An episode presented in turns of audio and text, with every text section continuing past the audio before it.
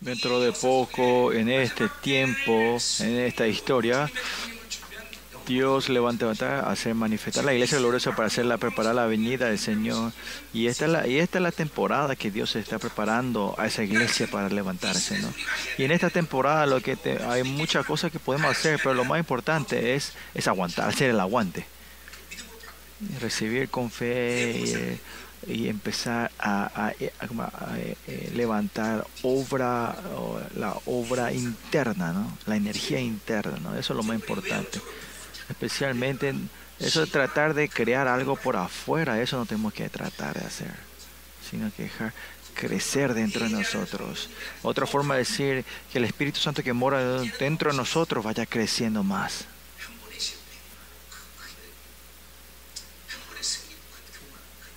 No tenemos que, porque perdemos una, una, una vez, perdemos, nos desanimamos, o porque ganamos una vez, somos soberbios, no. Sino es continuamente ir a atesorando o, así, o guardando, hacer crecer el, espíritu interno dentro de nosotros. ¿no? Eso es lo más importante en esta era.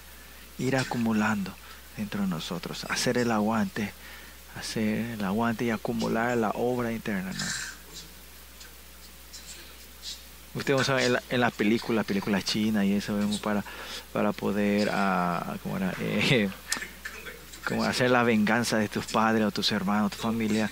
El, esa persona va dentro de la selva y está bajo, bajo como en las cataratas y entrenándose, ¿no? Y haciendo esta fuerza interna, crecer, hacer crecer esta fuerza interna, ¿no? Y ustedes vieron también nuestro misterio, o que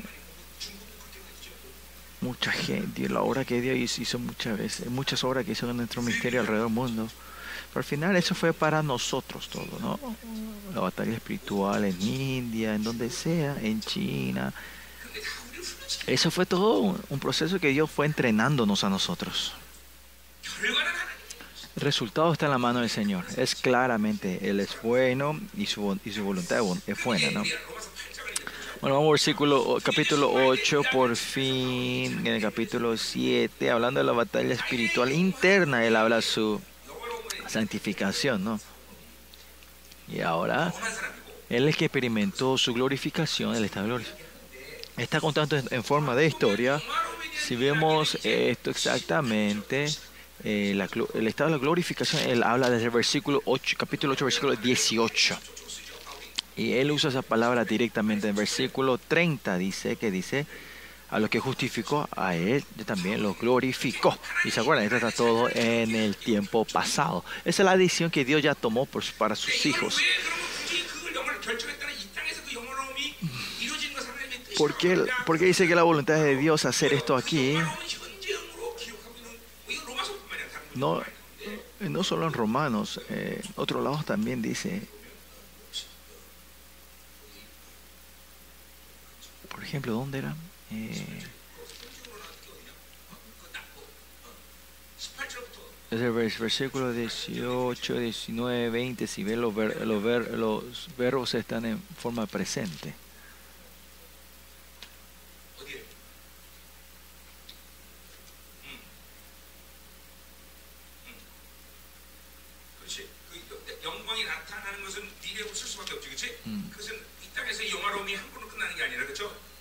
Gloria venidera, eh, a la forma futuro de lo que va a venir en completo.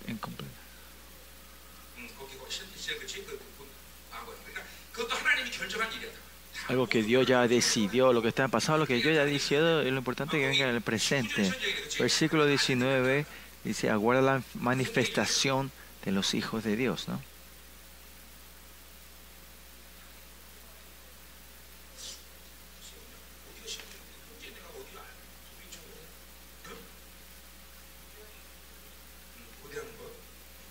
Ardiente, presente, para que los hijos de Dios aparezcan, es algo que tiene que, que tiene que aparecer aquí. Y los hijos de Dios no son solo hijos de Dios, y eso voy a hablar un poquito más tarde. ¿A qué se refiere eso? En Efesios, santos y sin manchas es algo que Dios ya eh, predestinó y tomó esa decisión, eso está en presente, que los hijos de Dios, Dios ha decidido que sus hijos se levanten sean estén santos y sin manchas. Y la glorificación no es algo que ustedes tienen que pensar y creer que es algo que ustedes van a tener cuando mueran, no. Dios no que nosotros no nos diseñó Dios que no vayamos eh, como justos eh, como justos en papel o en legalidad, sino justos verdaderos que entremos en esa tierra, ¿no? en ese lugar, al reino de Dios. En Romano habla sobre eso, somos reyes, tesalonicenses, hebreos, todo habla de en esta forma. ¿no? ¿Por qué es importante esto para nosotros? Una de las cosas que la ramera está destruyendo dentro, dentro de la iglesia, piensa que el, el, coso máximo, digamos, el, el, punto máximo de, de, del cristianismo es ir al cielo. Tampoco significa que vayamos al infierno, y así hace que la iglesia sea impotente y hacer cre y de vez, la iglesia tiene que crecer. Nosotros tenemos que crecer como unos eh, como era eh, esos esos esos eh, ¿cómo se dice? árboles de robles hace grandes y enormes pero el enemigo están cortando para que seamos como bonsais el secreto del Evangelio no es que vayamos al, al, al, cielo, más allá no hay una palabra que, que vayamos al cielo, sino que el, el secreto es que, qué es lo que Él hizo para que nosotros seamos como, como qué sea, quiénes seamos, cuál es la gloria de nosotros, ¿no? Cuando que Él creó a Adán, esa era, ese era el propósito que Dios tenía desde el comienzo, ¿no? Pero viene la Babilonia, nos perdemos de todo esto, ¿no? Y esta es la estrategia temerosa de, de Babilonia, del enemigo, ¿no? ¿Cuántos somos engañados? Si ves toda la doctrina de la Iglesia Católica, el, el, el, núcleo de todos ellos es que la, que la Trinidad son dioses que están, un dios completo que están en el trono. Y una forma de ver parece que de verdad le está dando reverencia. Y yo voy pero usando la autoridad de ese Dios que está lejos, lejos eh, usan para hacer sus deseos propios, ¿no? Y para poder hacer eso, el que tiene que hacer es, es, eh, hay que cerrar la puerta, la relación entre nosotros y Dios, y solo una persona tiene que ser mediador, eso y ese serían el Padre, ¿no? El, los sacerdotes, ¿no? Estas son las estrategias de la gran ramera, ¿no? Y nuestra hermana Judy, que está estudiando, haciendo su doctorado, va eh, en su tesis sobre la, sobre la uh, Trinidad, um, vamos a ver, uh, está haciendo ese y, y, estamos viendo y orando cómo, cómo atacar a la iglesia católica, diciendo, oh, ustedes son las sectas, son herejías. Uh, mandar al pastor Chong, creo que, porque yo, yo tengo que vivir hasta el final, ¿no?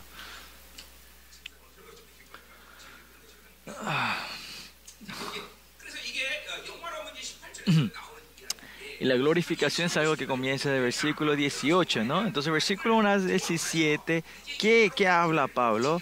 Habla, eh, hace una suma, eh, como era un resumen de lo que hablaba hasta ahora. Uh, y de la santificación, ¿no? Y el versículo 1 y 2 habla sobre la libertad. Pero Pablo dice que si seguís viendo de la carne, aunque eh, se sos libre, podés volver hacia atrás, ¿no? Eh, porque aunque tenga el gozo la libertad, cuando esté siempre en esta tierra, eh, siempre tenemos que estar avanzando hacia la glorificación, estar caminando hacia la luz. No hay otra opción, o si no, vamos a irnos hacia atrás, o si no, vamos a encerrarnos otra vez y vamos a encarcelar, vamos a ser esclavos otra vez, ¿no? Mm.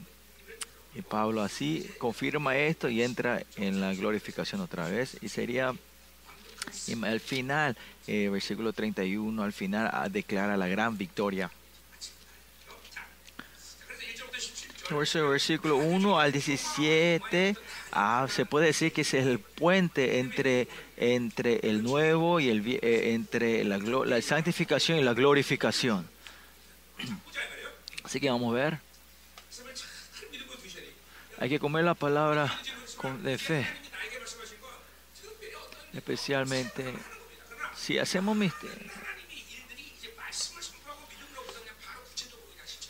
es el tiempo que eh, ahora ya no es más el tiempo, no es mi voluntad, sino que Dios quiere dar, darnos la unción y y manifestarse directamente, ¿no? que esto se encarne entre nosotros. Y en este tiempo para levantar a sus reyes, a sus hijos de Dios, es el método. Si ustedes lo comen con fe, instantáneamente son tuyos. ¿no? Ustedes saben lo que eh, los cohetes usan toda su energía y cuando van a la atmósfera, salen a la atmósfera, desde ese momento, ustedes saben, ustedes que se, los cohetes tienen como eh, tres etapas. ¿no? El primero sube y se separa, a los dos se separa y en el tercer, en el tercera etapa va y cuando entra, entra en la atmósfera tiene un motor pequeño, ¿no? ¿Verdad? Digan amén, no estoy hablando de cosas espirituales, es algo científico, ¿no? Los cohetes van subiendo y van separándose, y pero cuando van afuera de la atmósfera, desde ese tiempo ya la energía, aunque usen poquito, se empieza a mover, puede ir a a, la luna, al, al martes. Y así mismo estamos en esa temporada nosotros. Es que Dios está levantándose remanente. Así Él está trabajando con esa gente. Y si usted, usted en la, órbita o en las coordenadas, en la dirección directa, eh, correcta, a tu batalla espiritual, aunque sea un poquito, vas a ser victorioso, ¿no? Los enemigos son, son los mismos. Ayer y hoy son los mismos, ¿no? Son la misma cosa. La única diferencia, digamos, es entrando en estos últimos días, ¿cuál es la característica? Antes ellos no se podían unir entre ellos, pero estos días ahora se están a, una alianza entre ellos. No porque sean especiales, sino que todo el, gobierno de quién, a quién está el control de ellos está el anticristo. Por eso en estos días que yo digo la batalla un poquito es más severa porque ah, los principados de las regiones se están uniendo para pelear. Pero nosotros tenemos la autoridad, no tenemos que tener porque tenemos la autoridad de pisar el cuello del anticristo y Satanás, ¿no? Esa es nuestra autoridad, ¿no? Y solo Dios tiene solo Dios es el posible de levantar y bajar y hacer crecer el poder, ¿no? Eh, los demonios no pueden decir, vamos a unir nuestra fuerza para tener más fuerza. No es que por eso tienen más fuerza, porque ellos son creación, no pueden sobrepasar eso. Usted, digamos, para buscar el poder de autoridad, usted está ayudando 40 días. ¿Usted piensa que ustedes mismos van a poder hacer andar el poder de Dios? No, mediante eso, que, porque usted se vacía, puede ser el plato donde Dios puede derramar. Nosotros tenemos el derecho de, de, de decidir el poder y la autoridad, ¿me entienden? Los las creaciones no podemos, no podemos hacer eso. La diferencia entre somos, nosotros tenemos el cuerpo, nosotros somos creación.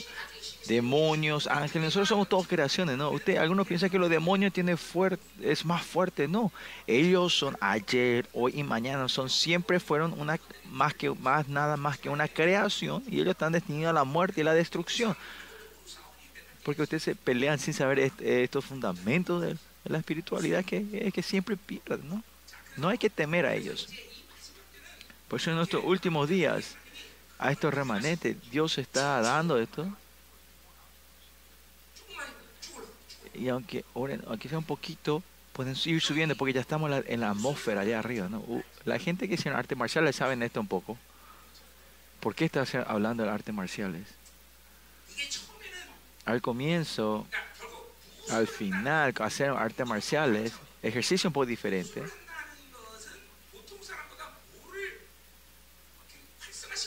¿A qué estás activando cuando haces artes marciales comparado con otro ejercicio? Es, es usar tu energía dentro de tu energía pequeña para maximizar la fuerza que sale afuera. Eso, eso, eso es lo que hacen artes marciales, ¿no? Por, ejemplo, Bruce Lee. Nosotros tenemos que, de atrás tenemos que poner. Y, Bruce Lee viene y, cachetea esto y se rompe, ¿no? Y esto viene de una continuo entrenamiento, la repetición dentro de que eh, y entender cómo usar, eh, cómo era, cómo se, enfocar toda tu energía en un momento pequeño, ¿no?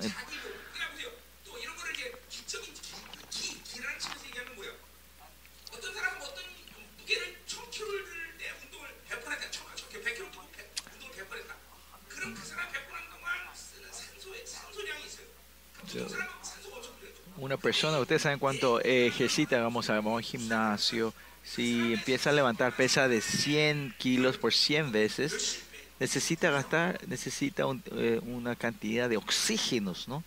Pero una persona que, que, que, hicieron mucho y, y, saben usar, utilizar, usan menos oxígeno para eso y se cansan menos, ¿no? Y esto es la cosa igual, la cosa espiritual, ¿no? Cuando usted tiene batalla espiritual, ustedes usan toda tu energía. Pero la gente que continuamente vivieron con Dios, estuvieron chequeando sus cosas, están en la relación con Dios, entonces usan, no usan tanta energía para batallar. Algunos con solo mirar, ya ganan esa batalla espiritual, con solo mirar con los ojos, ¿no? Es diferente, ¿me entienden? La escala va creciendo. Nosotros estamos en esa temporada, no es que procurar usar nuestro esfuerzo, sino que Dios está llamando así a sus hijos. Imagínense, en los últimos días el anticristo va a estar reinando. Y miren, los remanentes, que no son un grupo grande, ellos puedan pelear contra ellos. ¿De dónde viene esa fuerza, no? Ellos no nos pueden tocar, ¿no? Estamos en tiempo glorioso, tenemos que estar pudiendo ver. Por eso no hay nada que ser especial, sino ir a hacer crecer esta energía interna, o sea, la relación con Dios, ¿no? Que el Espíritu Santo vaya levantándose, creciendo entre nosotros.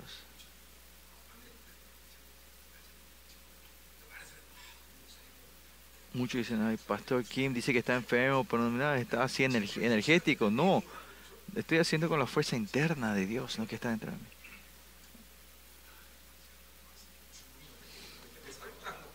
No sé si estoy hablando de película china o estoy predicando, no sé. Es para ayudar al entendimiento de ustedes. Estamos en esa, temporada que Dios está levantando esa iglesia gloriosa, esos remanentes, ¿no? Si ustedes no me creen, vivan como se le antoje a ustedes así de biluchos, ¿no? Pues yo, yo puedo dar mi vida para esto, ¿no? Tengo la fe a, a la fe de este llamamiento de Dios, llamado de Dios. Si es así, versículo 1 dice, ahora pues,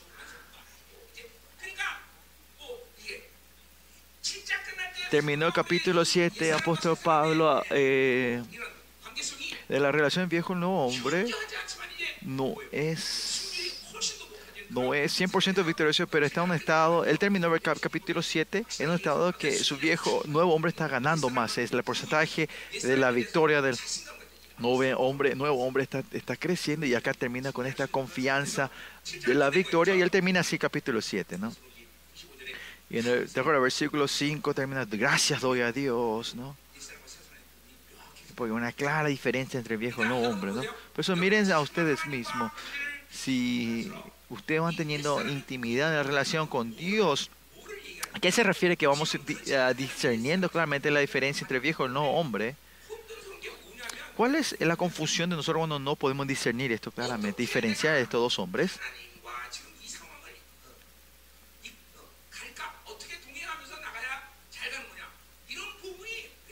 Esa área de cómo tengo que caminar de Dios, hacia dónde me tengo, cuál es la voluntad de Dios, es confuso, no sabes cómo orar, ah, el dolor que está pasando, la escasez, cómo tengo que hacer sobre esto. Esto es, porque no es clara la división entre viejo hombre, reacciona así. No, si vivís el nuevo hombre claramente, tu dirección es hacia la bondad de Dios. Por todas las tribulaciones, dificultades, dolores que vienen, escaseces a estos problemas, yo no busco buscar la, eh, la solución. Por ejemplo, unos años atrás, cuando siempre dije este, este, testimonio, en la conferencia de Israel, necesitamos 600 mil dólares y no teníamos ni un centavo, ¿no? Una semana antes de la conferencia. Ahora, sí, por el corona, creo que hay un poquito de abundancia. Hasta, hasta antes eso, la iglesia, ustedes muchos saben, fue día a día lo que vivíamos nosotros en nuestra iglesia yo no me preocupaba de los eh, salario de los de nuestros pastores asociados porque si no había no le daba, ¿no? En ese tiempo también creo que era como 50 mil dólares más o menos que tenía que dar para todos los ministros y, y pastores asociados que estaban en la iglesia, ¿no?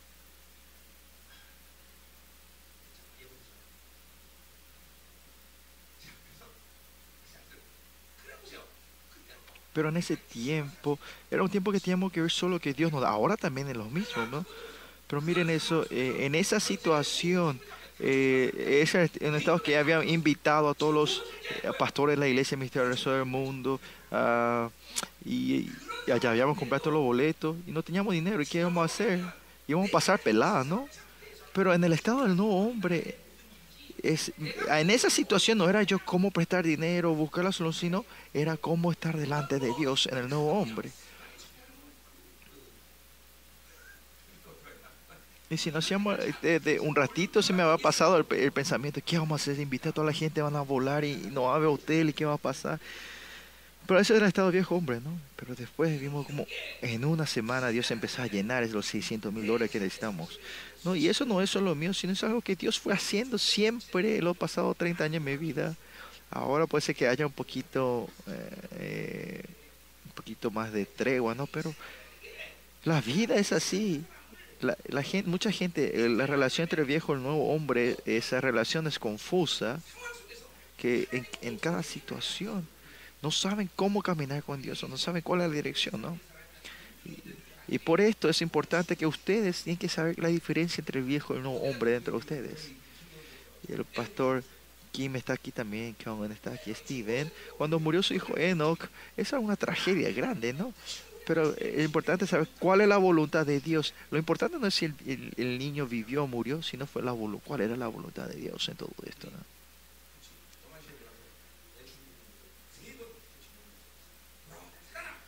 Nos fuimos al velorio adentro, no, al velorio, sino donde está el cadáver. Eh, puse la mano y oré tres veces que, que venga, que, resucite. Y ahí me iba a examinar, de repente sentí la presencia del Señor. Y me consoló, ¿no? Y y gozo y alegría fluyó en mí y al papá, y al papá de Enoch. ¿no?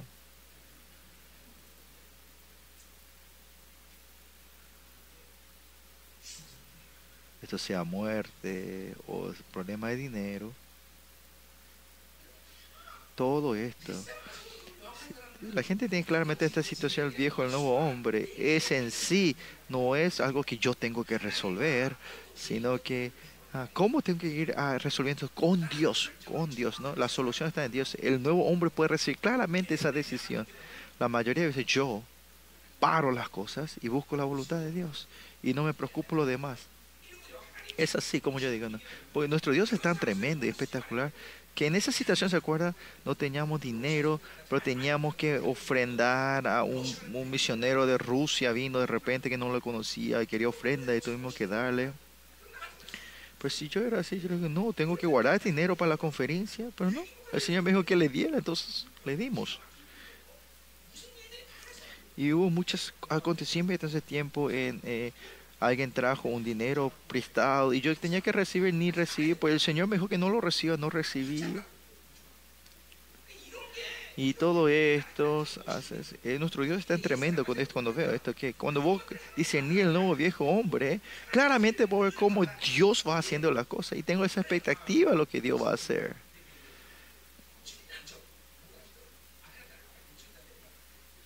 Y, nos, hizo esta expectativa de cómo Dios va a hacer y a la semana vimos esa gente que ni conocía a su ofrenda empezó a llenar y llenarse y dije, ay, aleluya, y salí. Y era, y era tremendo, ¿no?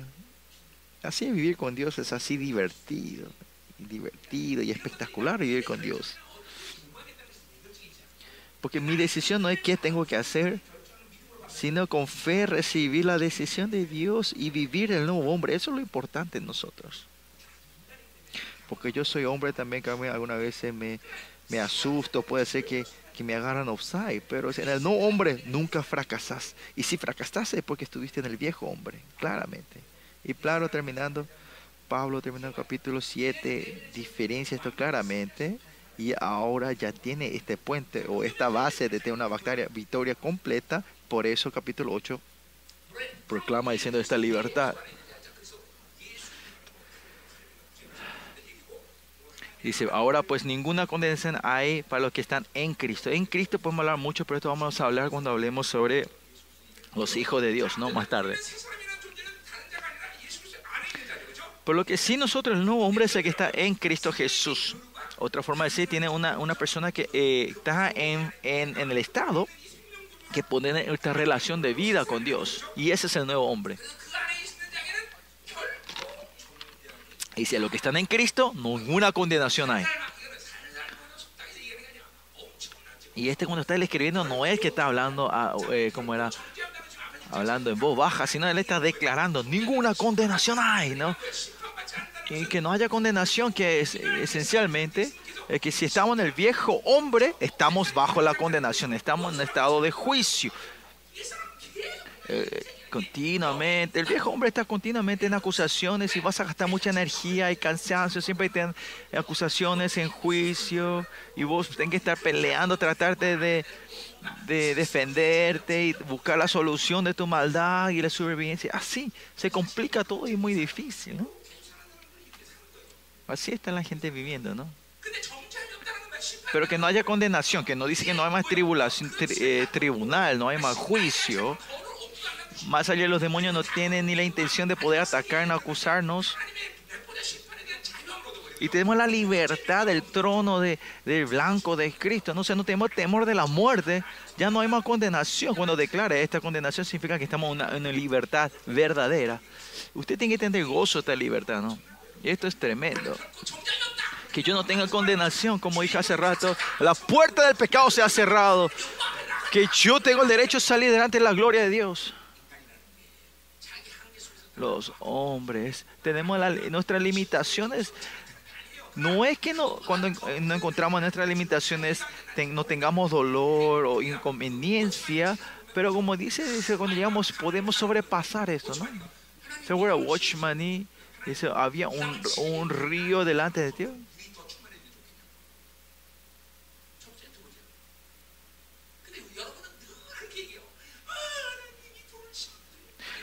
Y en el río había una piedra grande que no impedía moverse delante. Y nosotros, y Watchman empezó a orar, Señor, eh, mueve, mueve esta piedra. Y Dios le dijo que es mejor mover la piedra o que llene el río de agua para sobrepasar. Es para sobrepasar, ¿no? No es que para pedir que mueve las piedras, las rocas, ¿no? Por nosotros honestamente vamos a decir, Señor, danos dinero para sobre, eh, cuando hay problema. ¿eh? En vez de buscar la necesidad, deja que Dios abunde y so, haga trascender ese problema, ¿no?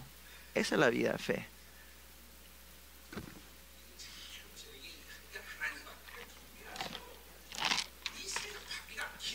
Cuando entramos más en la intimidad con Dios, usted tiene que ver cuánto tu oración de ustedes es muy babilónico.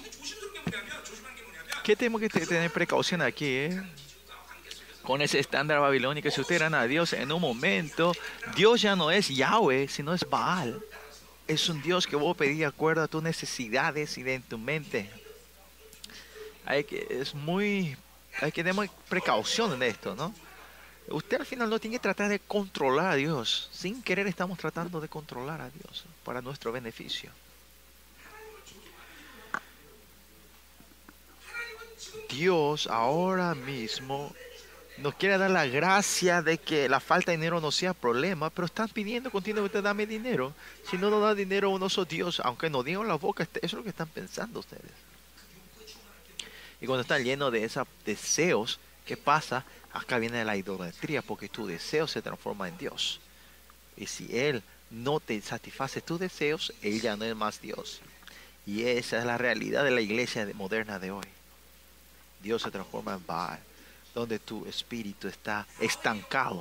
El espíritu ya es un Dios que continuamente se mueve porque es vida, va creciendo, se va moviendo y nos va guiando. Pero el espíritu Baal hace estancarnos, estar en un lugar y buscar nuestra satisfacción en ese lugar. es un estado muy temeroso. Mucha gente no puede entender esto, parece. Dios no tiene que ser transformarse en Baal. Yo sé, creo, y que ninguno en la iglesia misterioso van a estar así, ¿no?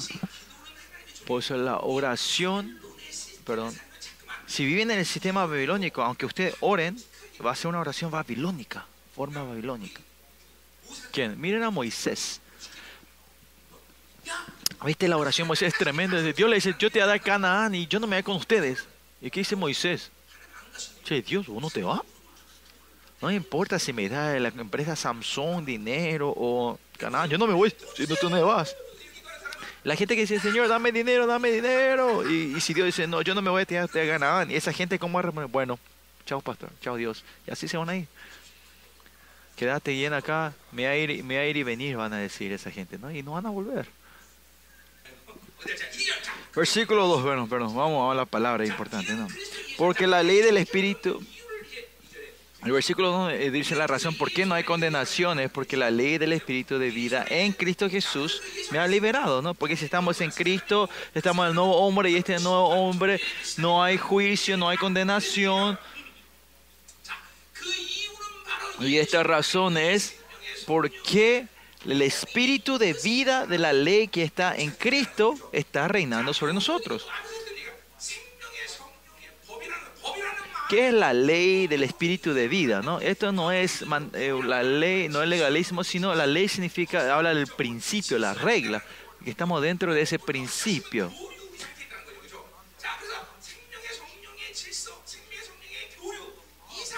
Y esta relación de la vida de Dios, Él, Él reina sobre nosotros, ya no hay más condenación. Al revés. Que si la ley del espíritu de vida no está reinando en mí, significa que yo estoy en el viejo hombre y estoy bajo la condenación.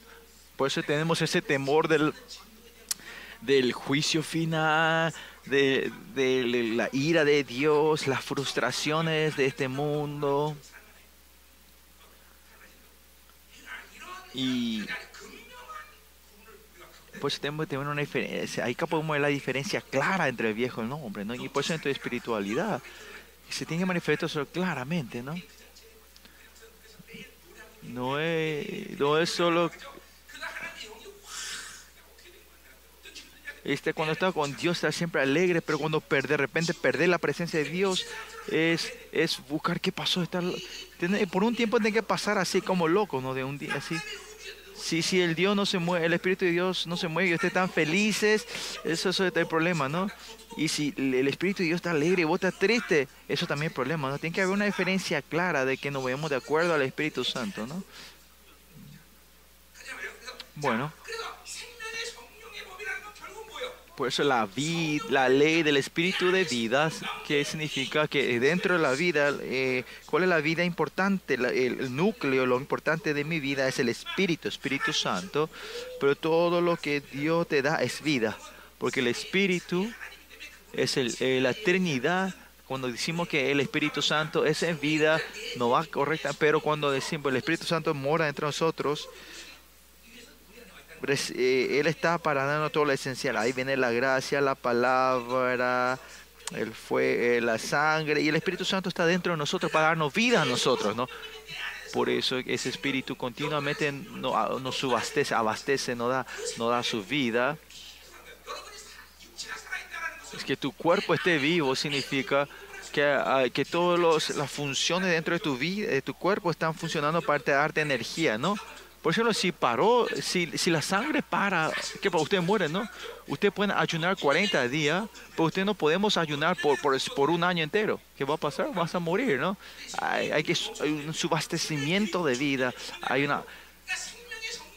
Por eso la ley del espíritu de vida en cualquier orden y ley, en ese estado de la relación con Dios, continuamente te está subasteciendo, haciendo circular esta vida y te va reinando. Y esto es lo que ocurre en tu vida en esta orden. Si salen de esta ley no pueden vivir. Por eso miren, a Daniel, parece que no hace nada. El bebé que está aquí en unos meses estaba gordito, ¿no? Ahora empieza, el bebé no podía recibir la nutrición de la madre, no era un bebé que enfermedad. Pero ahora cuando recibe la nutrición de su madre, ahora está bien gordito ese bebé. Así mismo, cuando recibís esa nutrición, eh, este, si no circula, ahí viene el problema, ¿no? Por eso dentro de la iglesia, los miembros de la iglesia, eh, esencialmente, tienen que estar recibiendo la nutrición, el subastimiento de la iglesia. ¿Cuál es el, trabajo de, del pastor? Es llevar a las ovejas a los pastos verdes.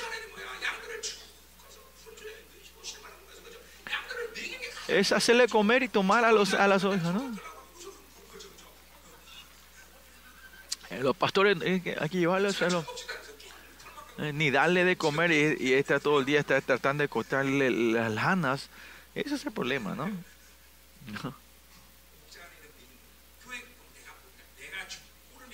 No soy yo el que le da a comer, pero así eh, eh, los alimentos espirituales, dale de comer. Y ese es, es el reinado esencial de Dios. Y esa es la ley del espíritu de vida. Dios va subasteciendo eso continuamente en la iglesia mediante esto, ¿no? si va recibiendo, subasteciendo la vida, mente la palabra, no va a haber problema en la iglesia y los miembros. Pero el pastor es un poquito diferente, ¿no? Pero ustedes tienen que recibir estos alimentos espirituales mediante una persona como yo, ¿no? Porque estas ovejas están llenos y están bien satisfechos, no hay problema. Pero como dije, este es... Como dije, ese, hay que dar alimentar y no solo darle eh, el menú, el dibujo de las comidas. Y eso es lo que yo siempre digo este chiste, ¿no? Si usted a sus ovejas solo le dan, a sus, a sus miembros leicos solo le muestran el menú y no le dan alimento, va a haber un tiempo que ellos van a venir a comerlos a ustedes, ¿no? A ustedes los pastores, ¿no? Por eso el Espíritu Santo siempre tiene que estar dentro, en el centro de mí. Él se tiene que mover y moviendo el Evangelio, la gloria y, y su sangre moviendo entre nosotros. Y mediante esta sangre confirmando la santidad entre nosotros. Y esa es la función de la iglesia, ¿no? Y siendo la iglesia, la función de la iglesia para confirmar esto, Dios puso su, su sangre, su palabra, el Espíritu en nosotros para que este templo se mueva correctamente, funcione correctamente. En primera Juan 3, 5 dice que 5 dice que esto es uno, ¿no? El reino de Dios viene a servir. El reino de Dios, ¿cuál es el centro? ¿Cómo se mueve? ¿Cuál es el motor? Se mueve con el templo de Dios, con el lugar santísimo. Ahí vienen los santos ángeles, se mueve. Es la misma cosa. ¿Qué dice que Dios usted? Ustedes son el templo, ustedes son el lugar santísimo. ¿Qué quiere decir? No es solo templo, sino es el santuario de Dios que Él está dentro de nosotros, ¿no? Cuando yo me muevo, ¿qué se mueve? Se mueve el reino de Dios. No es que no estoy tratando de adularlos a ustedes o estoy inventando esto, no estoy exagerando, sino Dios lo tomó a ustedes como su lugar santísimo. Cuando usted se mueve, se mueve el reino de Dios. En todo este universo, yo, una persona que no soy ni, un, eh, ni una pizca, no soy ni, ni un polvo comparado en todo el universo, lo que Dios nos dio a nosotros es así, es que es sorprendente que tenemos que tiempo, eh, tiene que pasar su tiempo que está con la boca abierta, que lo deje con la boca abierta, lo que Dios está haciendo, las cosas que tremen, que, que yo, yo cuando me voy al reino de Dios se mueve conmigo. Por eso usted puede decir, ¿por qué Dios dijo que nos puso su espíritu a nosotros que no somos nada? Por eso es algo tremendo.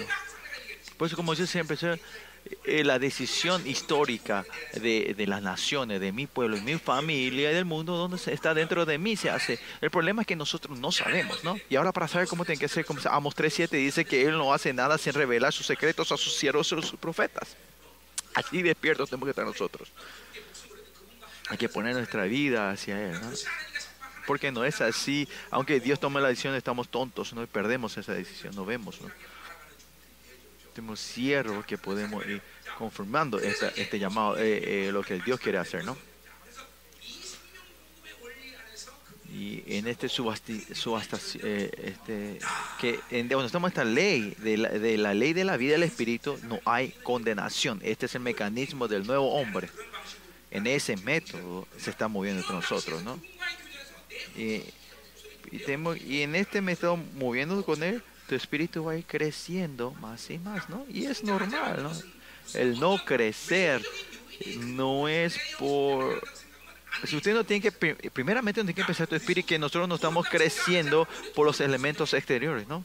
Por ejemplo, diciendo, porque no tengo dinero yo no crezco espiritualmente. No, si no tienes dinero vas a crecer más. Por tu esposa, por mi esposa. No, esas son excusas.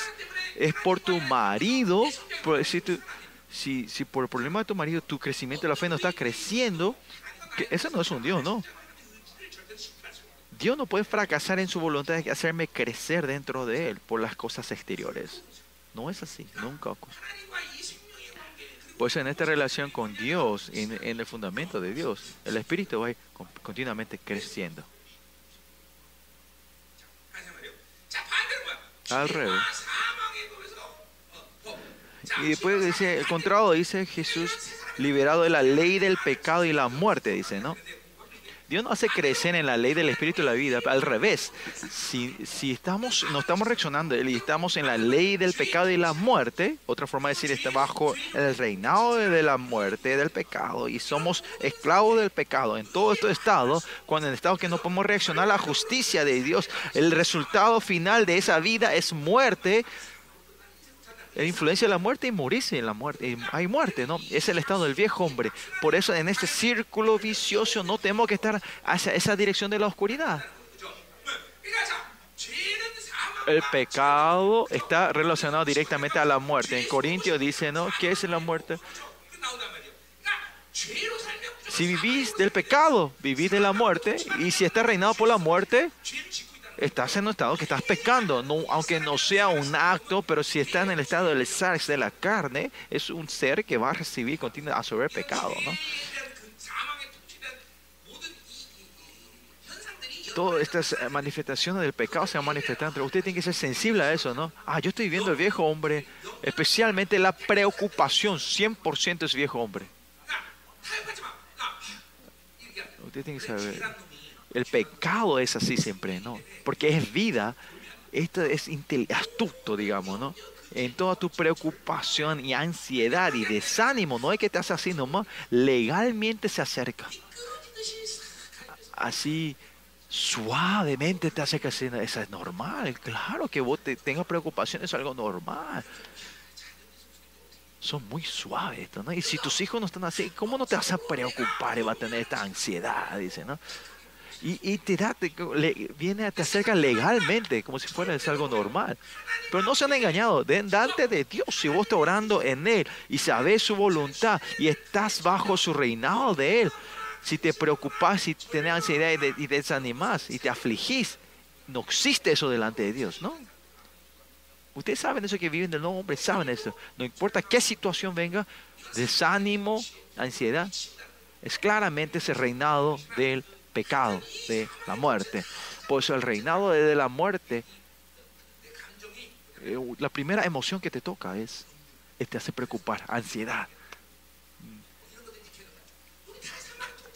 Y eso es todo su reinado de la muerte, ¿no? Por eso miren, ustedes si... Hablo mucho del dinero esta vez. Si ustedes dicen no tengo dinero, el no tener dinero, Dios no me va a reconocer che, vos no tenés dinero, así que no te reconozco. No, la, justicia de Dios no decide o no pierde su justicia en mí. ¿Por qué? Porque esa no es justicia que yo creo o yo hice, sino que es la justicia que Dios, Jesucristo pagó todo y nos dio a nosotros en toda mi situación, eh, eh, sin importar tu, tu, tu, tu, tu fama, tu, tu logro o tu, fracaso. Dios es una justicia que Dios te da. Aunque vos tenés pecando, esa justicia de Dios no, no fracasa. La única razón que, que, la justicia de Dios fracasa en tu vida cuando usted está en el viejo hombre. En ese momento, el, reinado de la muerte está sobre usted. Ahí viene la ansiedad, viene la preocupación, empiezan a poner excusas en tus circunstancias, en tu realidad. Es porque no estamos en experimentar la vida del nuevo hombre y la, ley de, la vida del Espíritu, ¿no?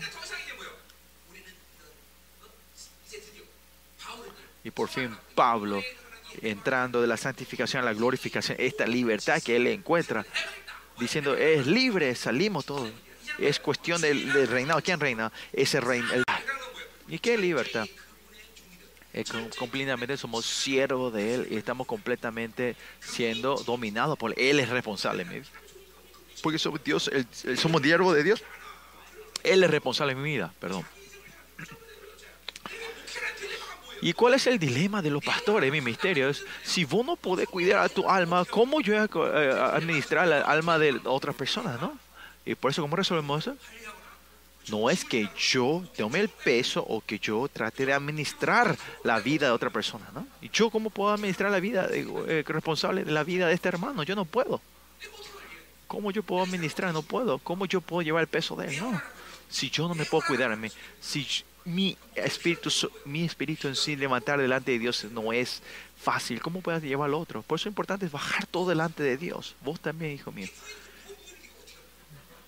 ¿Cómo vas a ser esposa?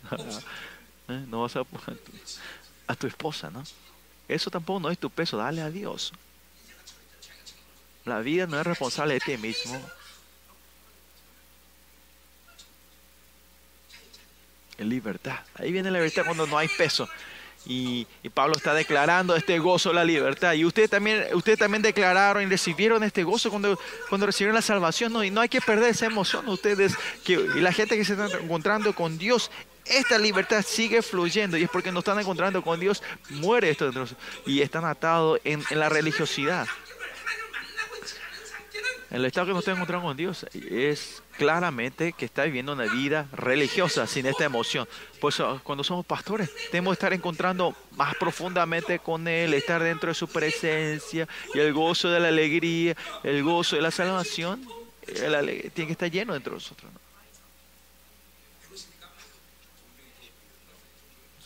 Se, está, se está formando entre ustedes. Parece que el espíritu de la religiosidad se está levantando de ustedes. Bueno, que se levante y se, y se vaya, ¿no? Cuando venga el reino de Dios van a ver esto, pero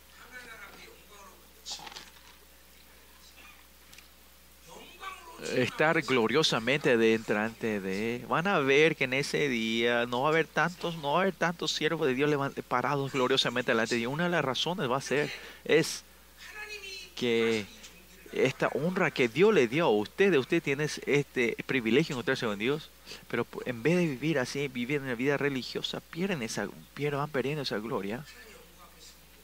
Por eso ese pastor que se levanta, pare gloriosamente Dios no va a ver mucho.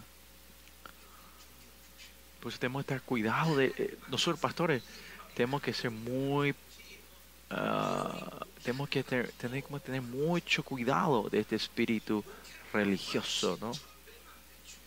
Es más importante, diez mil veces, diez mil veces más importante que, ministrar. Es tener, eh, tener cuidado de este espíritu de la religiosidad. No tenemos que caer en la, religiosidad. Sea grande o chico tu iglesia, tu ministerio tenga mucha gente o no. Si perder la, el gozo de la gloria del Señor, está en gran peligro, pastores el título que nos dio el Señor como pastores y la gloria es, es bueno, pero también es, es muy fácil de, caer en, en, en, la religiosidad, ¿no? Pues tenemos que pelear fervorosamente. Por eso, administración propia de mí, eh, los pastores se pueden muchos beneficios en muchas áreas, pero el punto está aquí la razón que tengo que orar es, no es solo el acto, no es el acto de orar, es, no es lo esencial. En la relación con Dios, esa relación, si está perfecto delante de Dios o completa el querer hacer algo, esa decisión de querer hacer algo, es es más que nada, más que eso es, hay un anhelo que quiere orar, ese anhelo que quiere hacer algo por Dios. Y importante ser pobre en el espíritu de querer hacer algo por Dios. No porque no tenés dinero sos pobre, sino cuando viene la religiosidad, ustedes empiezan a meter toda basura y sacar toda esta basura y decir, sin Dios yo no puedo hacer nada, tú eres todo, tú eres todo para mí. Hacer este espíritu es lo más importante. Ya son las 12.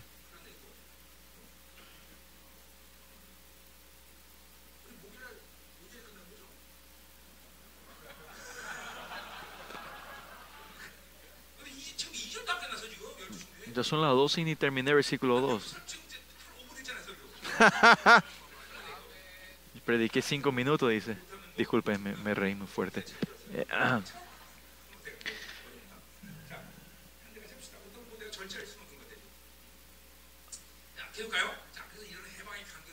bueno, y este gozo de la libertad tiene que estar en nosotros, ¿no?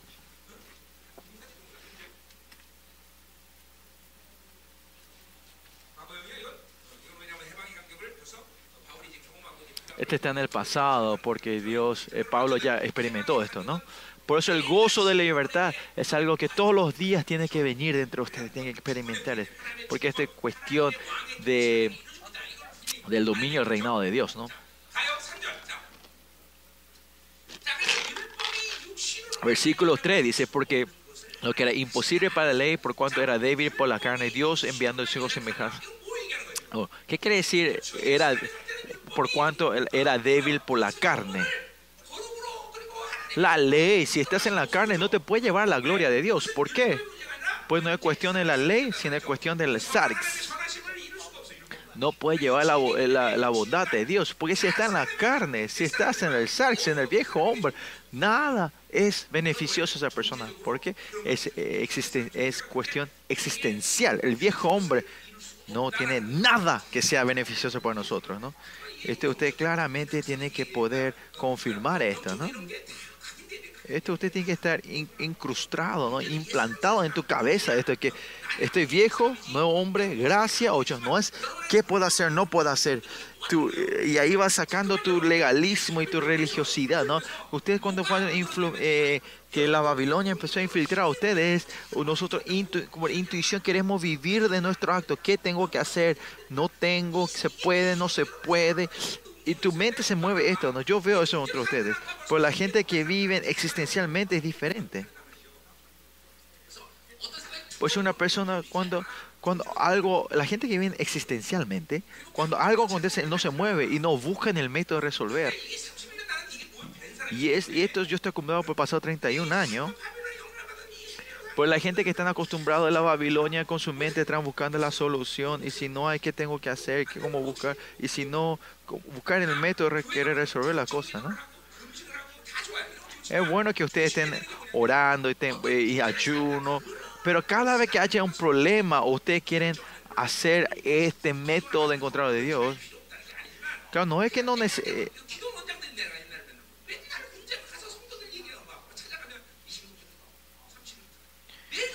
eso de que cuando tenés un problema te vas a buscar a tu pastor y tu pastor, la, eh, la forma que solo te dice, el método es, es andar a ayunar, andar ayunar.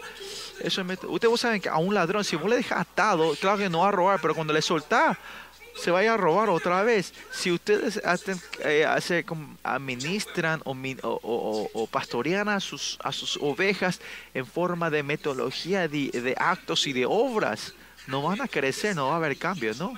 Acá en la Biblia es todo es relacionar, relación con Dios. Y ahí se tiene que resolver todo, en la relación con Dios.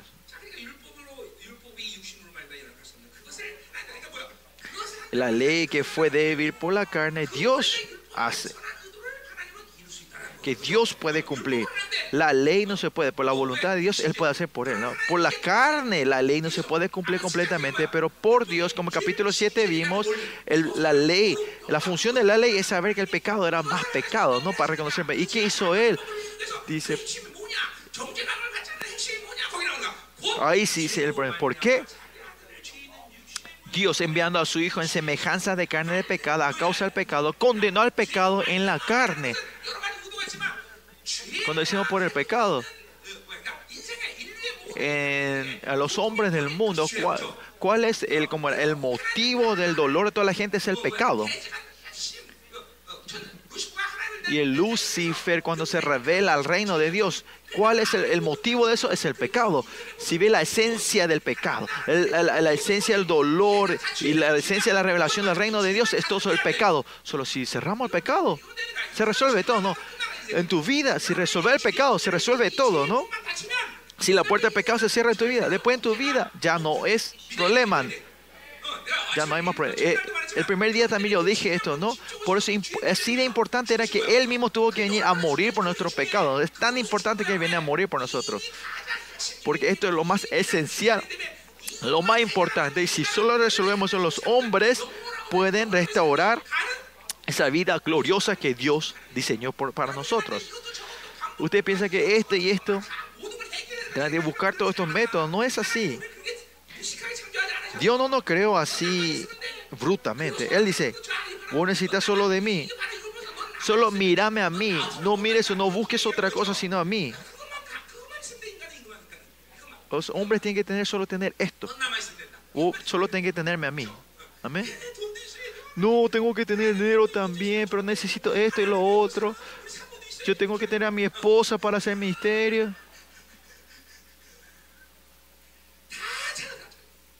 No, no hay que buscar. Si tenemos a Dios, tenemos todo, y si no, aunque tengamos todo, si no tenemos a Dios, no tenemos nada. Es verdad, chicos, es verdad.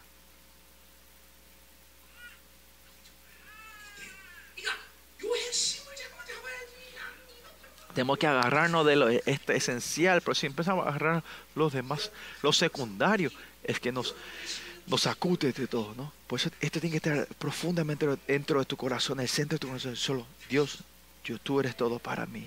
Solo a ti te necesito, Señor. Esta confesión verdadera tiene que salir dentro de ustedes. De ahí que tenemos que añadir es Babilonia. Si añadí unas cosas más de esto, a esto es Babilonia. Aunque tener a Dios necesita por lo menos tener un poquito, pero esto también, pero esto también, pero esto también, este, este, pero, pero, pero vas a ir girar toda la, eh, la tierra, ¿no? Vas a girar la De verdad, si empezás a decir, pero esto también, vas a girar toda la tierra, ¿no? Esa gente cuando va orando por esos miembros, este tiene dinero y este tiene no. Cuando oras por tus hijos, por tus, por tus miembros de la iglesia, tiene que orar que esta alma solo te busque a ti, solo viva de ti, ¿no? Y eso es cerrar la puerta del, pecado, así de fácil, ¿no?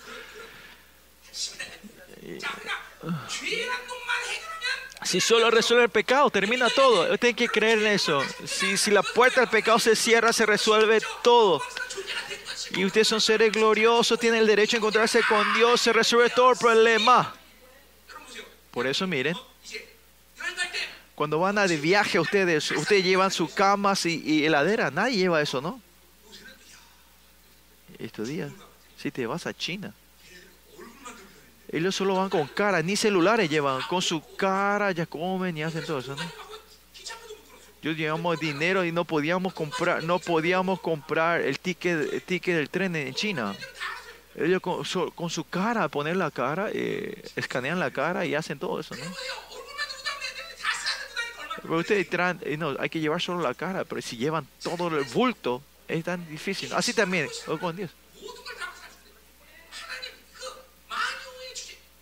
Dios, el Dios de toda la creación, el Dios que posee todo este mundo, Solo hay que pedirle a Él. No es así. ¿Por qué no funciona? ¿Por qué no está preparado para recibir? No.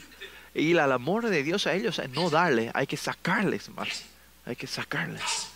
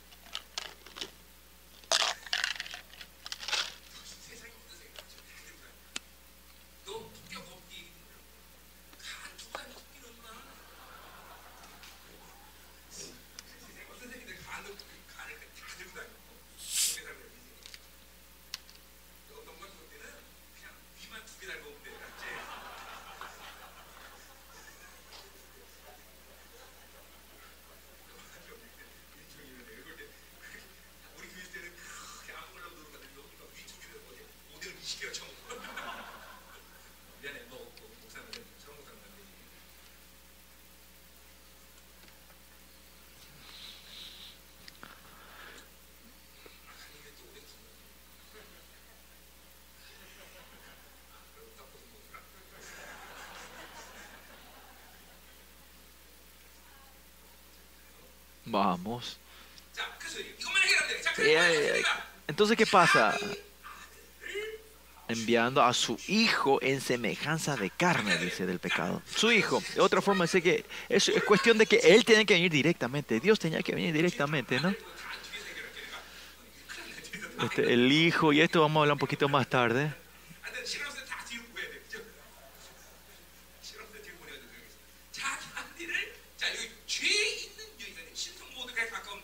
Es casi eh, un, ¿cómo se una oración, eh, una palabra casi eh, blasfémica, dice aquí, que, el Hijo de Dios de la semejanza de la carne del pecado, dice, ¿no? Pues esta carne que está del pecado no tenemos que vivir. Así, el viejo hombre, esto nos muestra que no tenemos que vivir. Ahí viene la tragedia de nuestra vida, vivir el viejo hombre. Amén.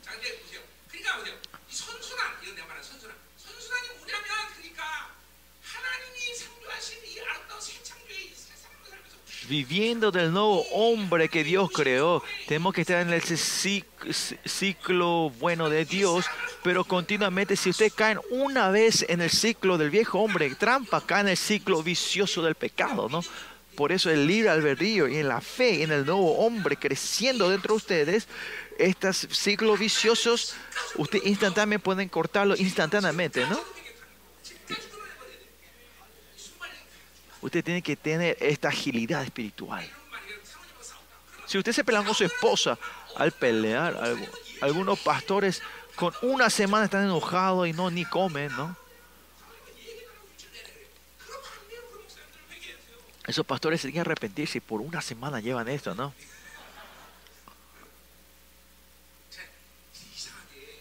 Ustedes saben que algo raro, ¿qué? El hombre que no se tiene que pichar, pero fácilmente los hombres son los que se pichan, ¿no?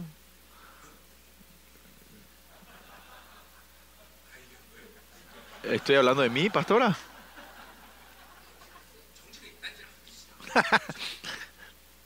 Honestamente, yo no me, no me picho fácilmente, no, no me molesto fácilmente. Ahora ya no, antes sí, ahora no.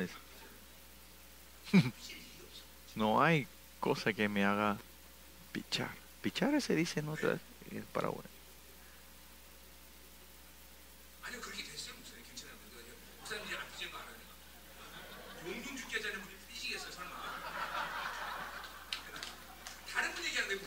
No, te, no estoy hablando de vos, pastor. yo sé que vos no te pichas, de otros pastores, no de vos.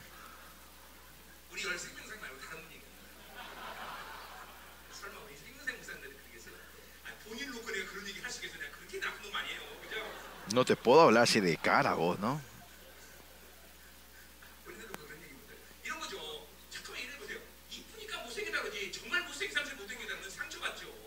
Porque una persona, porque es linda, yo le puedo decir, yo le digo, qué fea, qué fea, porque yo sé que es linda, ella sabe que es linda, aunque le diga que es fea, no, no, no, no se va a sentir mal, ¿no?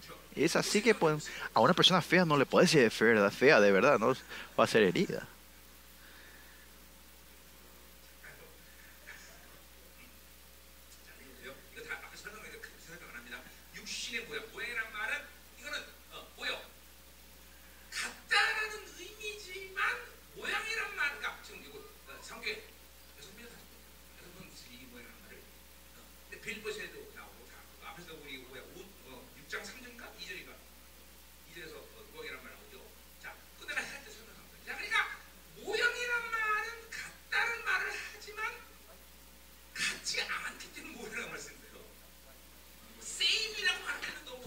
Semejanza es similar. ¿Qué quiere decir? Acá es igual. Quiere decir que igual que nosotros, vino de la misma carne que nuestra, pero no eligió el pecado. Es por eso que es un poco diferente. La esencia es igual, pero es diferente. Por eso usa la palabra semejanza.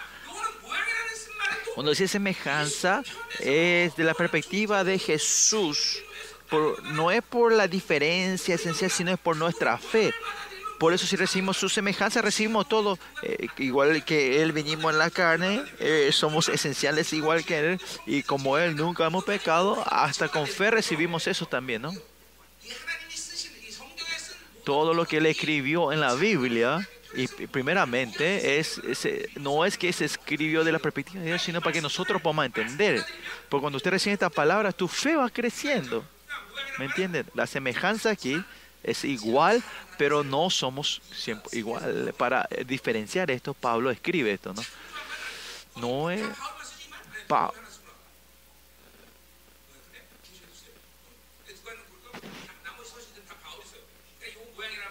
Esta palabra semejanza es, una palabra que Pablo usa frecuentemente, ¿no?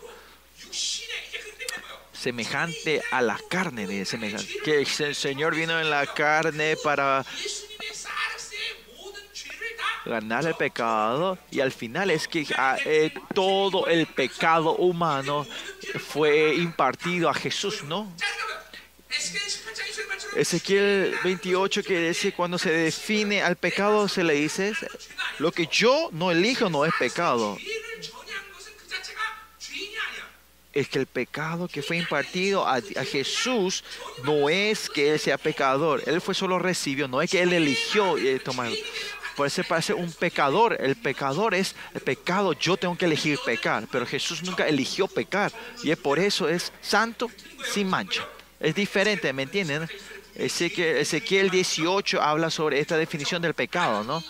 Que los impios tienen un hijo. Si ese hijo no pecó, el hijo no recibe el pecado. Eso habla en Ezequiel. El pecado es algo que vos tenés que elegir. Por eso que Jesús haya venido en el sarx en sí no es pecado, pero si él eligió pecar, él sería pecado, ¿no? Pero él ninguna, nunca él eligió el pecado. Y esa sangre está perfecta, está dentro de nosotros. Es el estado del nuevo hombre, ¿no? El que no, no ha pecado, tiene el sistema no, que no ha pecado. Tiene la sangre del rey, está dentro de nosotros. La sangre del justo está dentro de nosotros, por eso es la sangre del rey. Y esa sangre está dentro, en Hebreo 10 dice que está dentro, esa sangre está eh, dentro de nosotros, ¿no?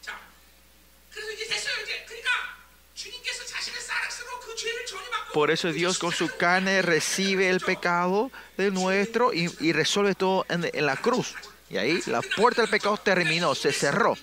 Y cuando recibamos esto en fe, nosotros no tenemos relación con el pecado. Ya no hay que abrir esa puerta otra vez. Si se abre, hay que cerrar. ¿Con qué? Con fe, declarando en fe. La sangre de Cristo, declarando la sangre de Cristo, termina todo. Acá viene el gozo de la justicia.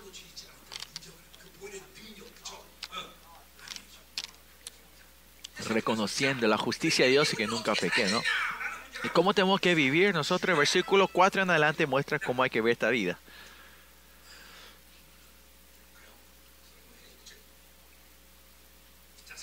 versículo 4, para que la justicia de la ley se cumpliese en nosotros, que no andemos conforme a la carne, sino conforme al Espíritu. Jesús vino y sacrificó todo para resolver el pecado. ¿Y cuál es la conclusión? La conclusión ahora ya no vivo conforme a la carne, sino conforme al Espíritu. Ya no vivimos de lo que te pide la Babilonia en la carne, ya tienes autoridad de rechazar esto. Antes no tenías eso. Tenía que haber venido a Jesús para que pongamos esta autoridad, esta fuerza, ¿no? Están recibiendo la palabra con fe y esto se estará moviendo entre ustedes. Esta conferencia hay que comer la, palabra con fe y esto se va a ir moviéndose, desatando entre ustedes. Van a sentir la libertad entre ustedes. Amén.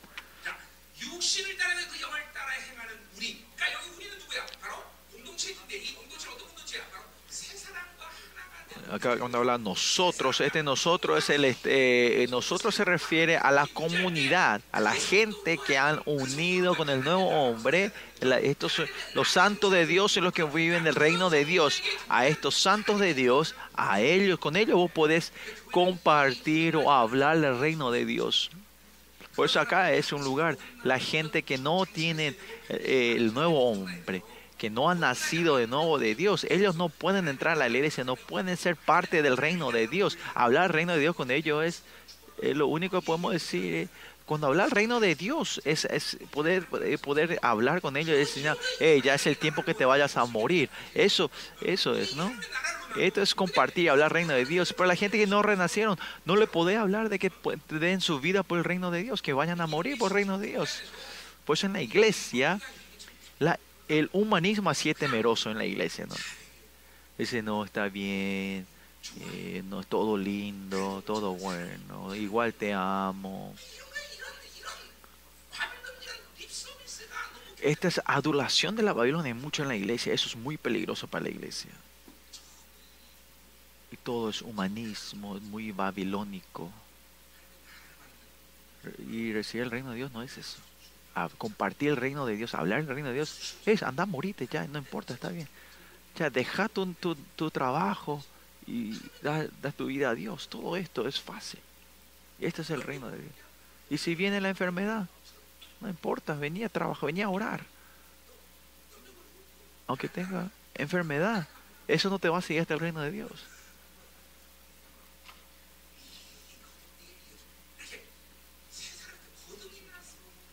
Y es el está la, gente que no han nacido de nuevo y no saben la gloria, no se no podés compartir la gloria del reino de Dios con esas personas. ¿no? Amén. Versículo. O sea,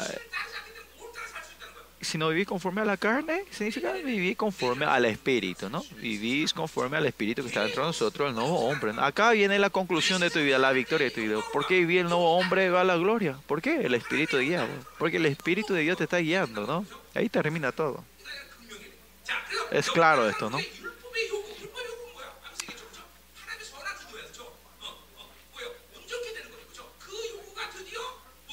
Ahora, para que la justicia de la ley se cumple en nosotros, dice, ¿no? Que su espíritu está entre nosotros, esa bondad buena del Señor se cumple dentro de nosotros, ¿no? No importa en Babi, todas las cosas la situación en la Babilonia, el nuevo hombre puede filtrar la maldad y cambiar en beneficio a su reino. ¿Por qué? El nuevo hombre es el que tiene las cosas perfectas, el ADN perfecto de Cristo dentro de nosotros, ¿no? Y por eso no hay nada que nos puede destruir. Pues es claro, con fe usted tiene que estar recibiendo de esta persona. Versículo 6 dice, ¿por qué? Dice, ¿Por qué? El ocuparse de la carne es muerte, pero ocuparse del espíritu de vida es paz, dice, ¿no? Perdón, versículo 5. Lo que piensan de las cosas de la carne son del espíritu. Este piensan no es solamente, sino es el nus. Por ¿qué pasa si seguís a la carne? ¿Qué pasa? En la ventana que tú es espíritu y tu mente que es el luz se va ensuciando. Y si está sucio esa ventana, no importa cuánto luz venga, no, va, no vas a poder va filtrar toda esa luz. Por eso si continúas de vivir de acuerdo a la carne, tu luz se va a ir ensuciando. En tu mente vas a ir recibiendo las informaciones de la oscuridad y la limitación y van a limitar la cosa de Dios dentro de ti. Por eso si vi de, la carne, no hay que te mueves así, sino hay una, uh, ¿cómo se dice? Una corrupción grande en tu nus, en la mente tuya.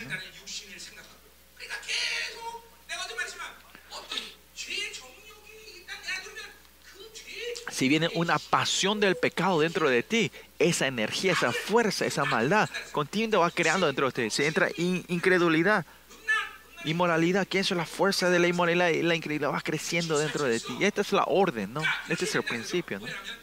Por, ejemplo, eso sí. El color de mi espíritu, digamos, yo no, yo no tengo ninguna relación con el mundo, pero de repente esa persona, no hay forma de meterle un espíritu de, del mundanismo a esa persona, no es así.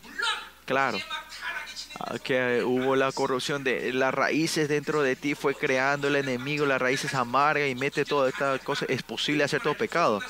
Pero este, estamos hablando de la gente que nace de nuevo de Dios.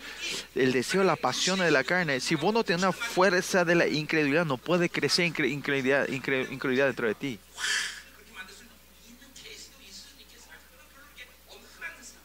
Capaz el anticristo puede hacerte hacer una obra que nunca pensaste hacer, pero vos vas acumulando esa energía dentro de ti. La, tener un mal temperamento y tuviste una, te enojaste, ese enojo, esa energía va acumulándose dentro de ti y el anticristo, el enemigo puede venir a usar eso para hacer lo que quiere. Por eso tus debilidades, tus ataduras, esa, esa área que fácilmente le abría al enemigo, hay que saber reconocer que son esto y pelear. ¿no? Capaz ya lo sepas, pero si esa fuerza te empieza a reinar sobre ti, va a venir un tiempo que ya no te puedas arrepentir. Eso tiene que tener cuidado nosotros. Si la inmoralidad está encarnada dentro de ti, que en la relación la gente vos estás esparciendo este espíritu de inmoralidad y no puedes arrepentirte, ¿no? Pues la fuerza del pecado si va creciendo es eso, ¿no? Por eso con todo nuestro ser, como 1 Timoteo dice, ¿cuál es la primera condición de un obispo? Que seas sin manchas que no tenga ningún problema. Que sea eh, sin mancha, no es que él sea excelente en todo, que si no significa que no haya agujero, nada, ¿no?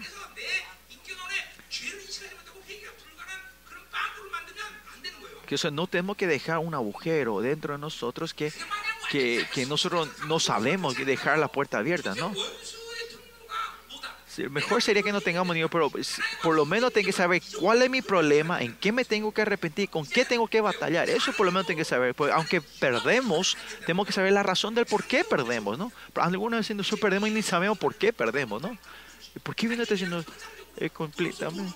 Usted piensa solo la parte física, ¿no? Ah, porque no tengo dinero, ese problema. No, porque esa gente no hay problema. No, esa persona que tiene la inmoralidad dentro de esa persona, no importa aunque le dé una buena persona, va a caer por eso no va a ser beneficioso y va a caer en eso vez. Y la gente que tiene codicia, aunque le dé dinero a esa persona, no va a poder eh, feliz.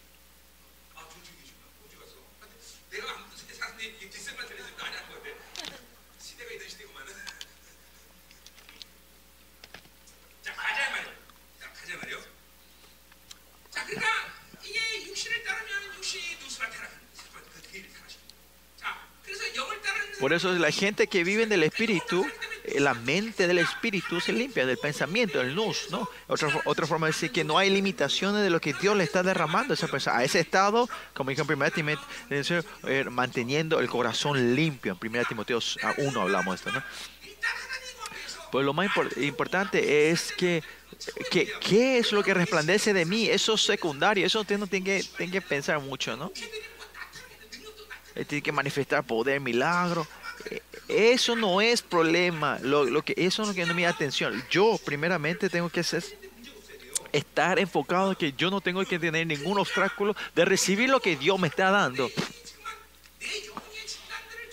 Continuamente administrándote a ti, chequeándote a ti mismo, arrepentirte y poder restaurar tu día. Eso es lo importante, ¿no? Y por lo menos, no importa lo que Dios te dé, que vos estés preparado para recibir. Eso es victoria. Y voy a hablar cuando hablamos de la gloria un poco más sobre esto, ¿no?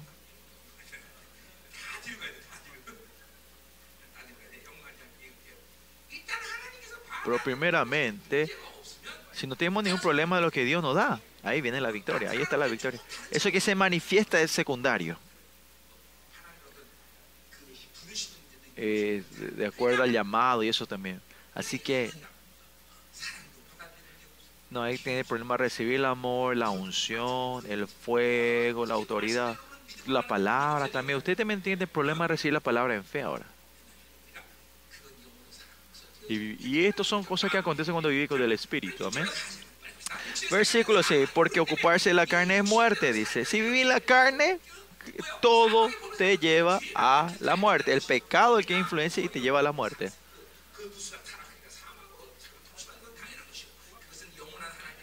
Y, es el miedo, el temor al juicio final de Dios eterno está sobre ti. Por eso si vivís del viejo hombre, hay dos direcciones del juicio dentro de ti, hay una influencia, ¿no? Está el juicio eterno el temor eso. Por eso ahí la el espíritu de la sobrevivencia es fuerte. No es el nuevo hombre, sino el viejo hombre. Es, algo está cerrado, ¿no? De 100, una puerta está cerrada. Si un espíritu saludable sería que los 100 puertas, aunque es estar abierto, es lo mejor, ¿no? Es un estado malo el espíritu, es que de los 90, de los 100 puertas, una puerta está cerrada. El enemigo, ¿qué hace? A los, eh, los demonios no es que vienen a los, atacan los 100 puertas, sino que esa puerta, una, esa debilidad, por ahí entra el enemigo. Por eso sin mancha es muy importante, ¿no? Yo, digamos, yo soy bueno en todo, pero soy muy débil a la gente.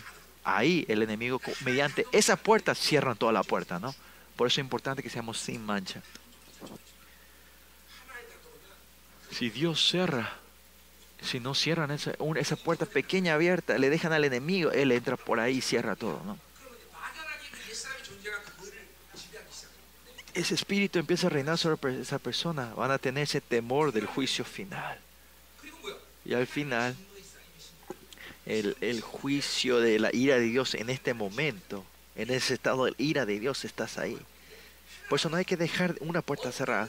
No importa en qué estado estés, aunque no sea perfecto, siempre por lo menos tienes que saber el motivo y en qué tienes que arrepentirte con la relación de Dios y poder chequearte en ti, por lo menos saber dónde es la debilidad que viene. No importa en qué estructura, no tenés que eh, formar un estado donde no te puedes arrepentir. Si no sabes qué pecado estás en, cuál es el problema, si no sabes ni el, pecado que estás cometiendo, te vas atando. Esa área completamente se cierra.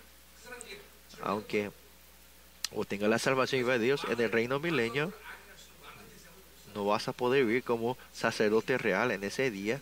Y ese día vas a ser como la gente que queda afuera y uh, eh, muriéndose los dientes. ¿no?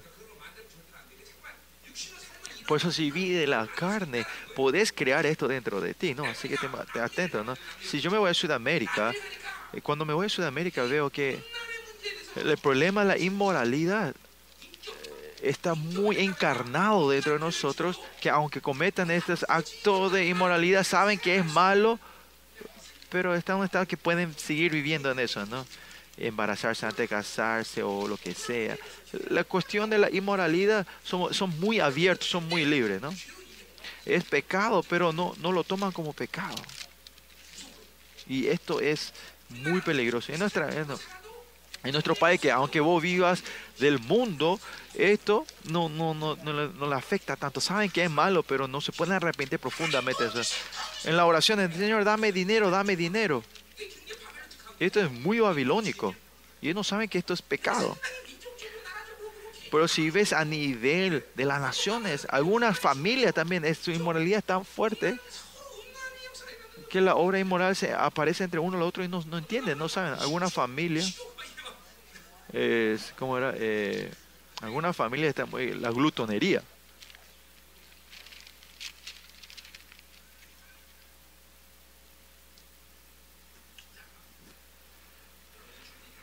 Le estoy contando algo importante para ustedes, ¿no?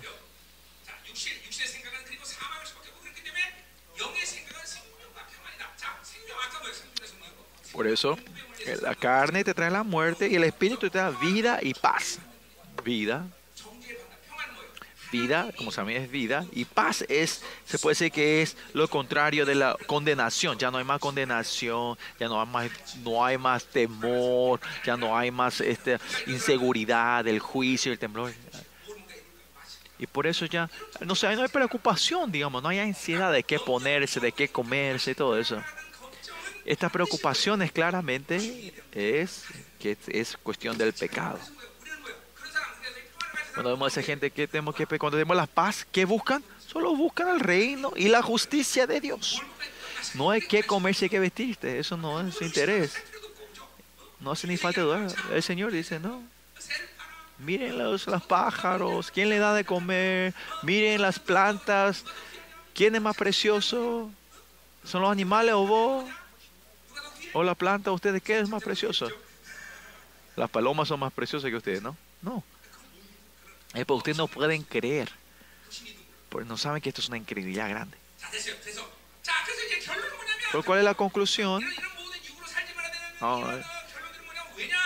¿Por qué? Dice ahí el por qué, versículo 7. Dice, por cuanto los designios de la carne son enemistad contra Dios. Otra forma, si vivís del viejo hombre de la carne, claramente sos en la relación con Dios desde una relación de enemistad, sos enemigo de Dios.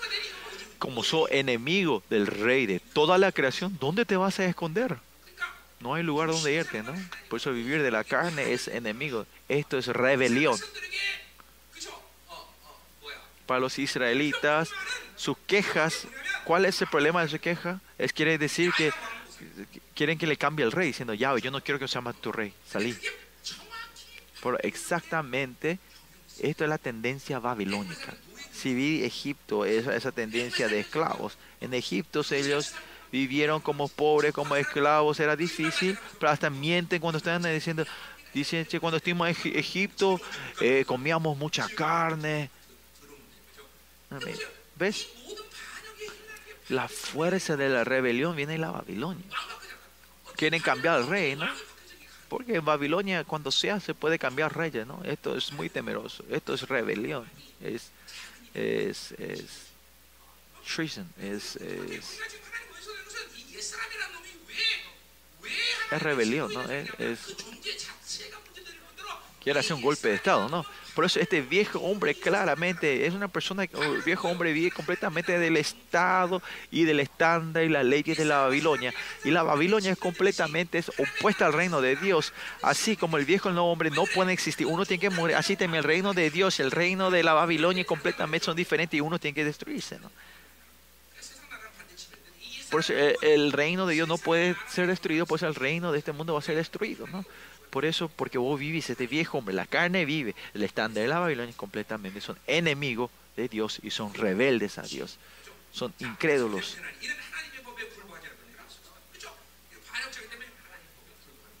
Son traicioneros al reino, son desobedientes a Dios. El espíritu de la desobediencia está sobre eso. Por eso tenemos que tomar una decisión que no esté muy bien así. Versículo 8 dice, y los que viven según la carne no piden, no pueden agradar a Dios. El ser del nuevo hombre puede, tiene la obediencia hacia Dios y más allá su existencia la agrada a Dios y, solo buscan la voluntad de Dios, tiene esa fuerza, esa influencia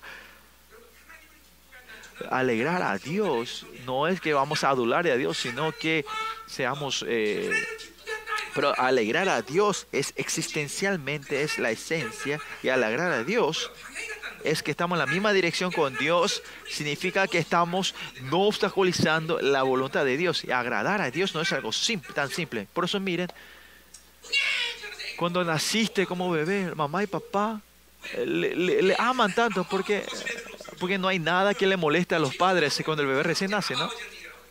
Pues, vamos a hablar Abba Padre. Esta relación con Dios es Abba Padre. Al un año es lo más, lo más lindo, ¿no? Se, se ríen, no le molestan a la voluntad del Padre a los padres estos hijos, ¿no? la existencia de, ese bebé, cuando, él se ríe, cuando le miras, es tan tremendo a los dos años más o menos todavía, todavía le puedes, desde tres años por fin él empieza a ser terco, ¿no? Empieza a ser terco y, pone su cosa. Ahí empieza a salir palabras que malas, ¿no? Che, vos. Y le dice la mamá, ¿qué? Te grita eso. Este estado, cuando decimos eh, eh, eh cuando decimos que agradan a Dios, sería un estado de los bebés de antes de un año, ¿no? Por eso se Abba Padre, ¿saben qué significa eso, no? ¿Saben este?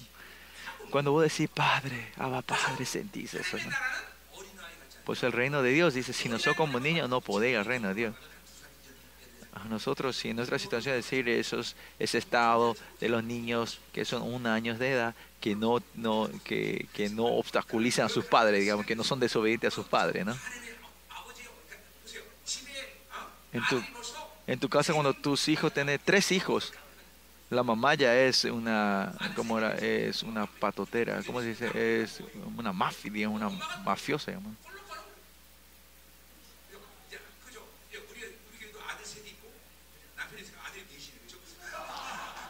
Si bien las madres tienen tres hijos y tienen marido, eso significa que tienen cuatro hijos, ¿no? Entonces ya las mamás ya son bien, bien, bien, ¿cómo se dice? ¿Cómo, se, cómo es la palabra? Zapat, eh, patotera, ¿cómo sería? Ah.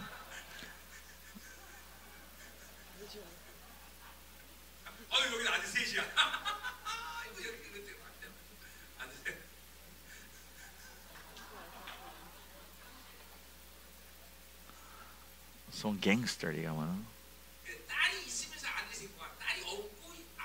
Sería como una pandillera, no un pandillero, soy fuerte. Por eso la mamá es bueno tener una hija.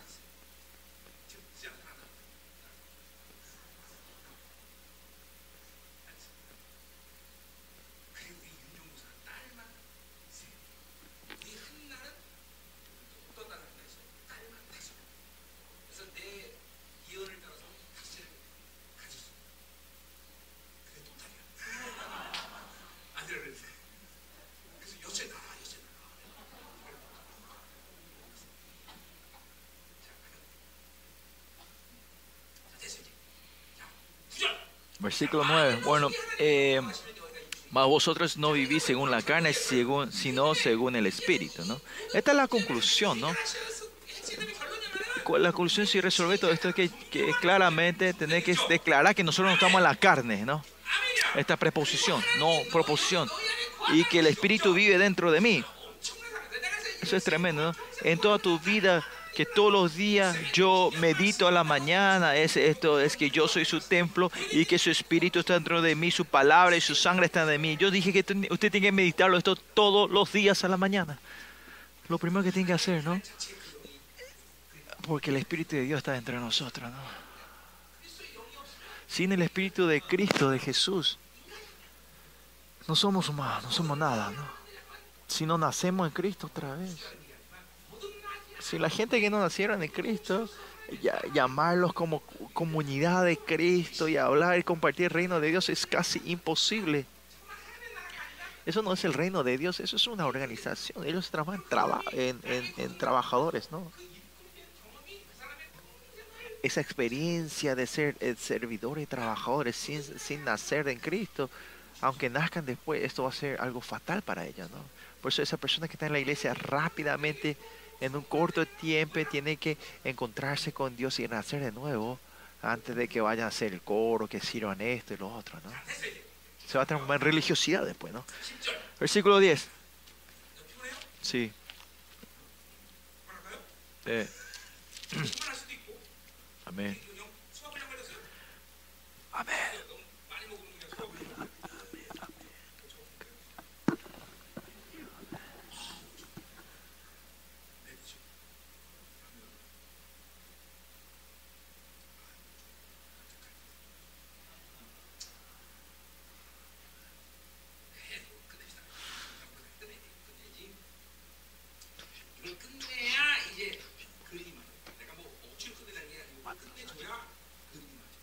Bueno,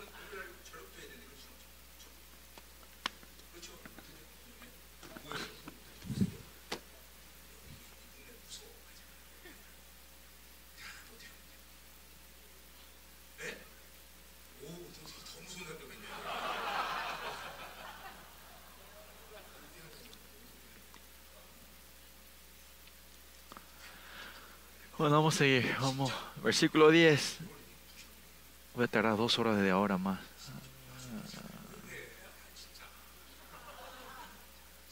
Versículo 10. voy a terminar el versículo 11 y después vamos a pensar, ¿no? Vamos a pensar después. Pero si Cristo está en vosotros, en Romanos 6 vimos que Pablo dice, en Cristo está hablando, en, en perspectiva real, es que Pablo está en un estado de relación con Dios, en comunión, ¿no? Esto claramente usted tiene que reconocer, en un estado de relación está creciendo en este gozo, alegría del Señor, ¿no? Si están en Cristo, el cuerpo de verdad está muerto a causa del pecado, ¿no? En la relación con Dios, ¿cuál es la base? ¿Cuál es algo básico que ustedes pueden saber? Aunque lo reconozco o no, es que el pecado, que el cuerpo está muerto, ¿no? Cuando yo le digo mantengan la justicia es lo mismo que esto, ¿no? Cuando están en Cristo, ¿qué es lo básico? ¿Algún acontecimiento básico entre ustedes? Es que el cuerpo está muerto a causa del pecado. La palabra soma, cuerpo, Pablo usa peculiarmente, tiene un significado, ¿no? Este cuerpo ha muerto por el pecado que se refiere al viejo hombre, pero ¿por qué usa el cuerpo?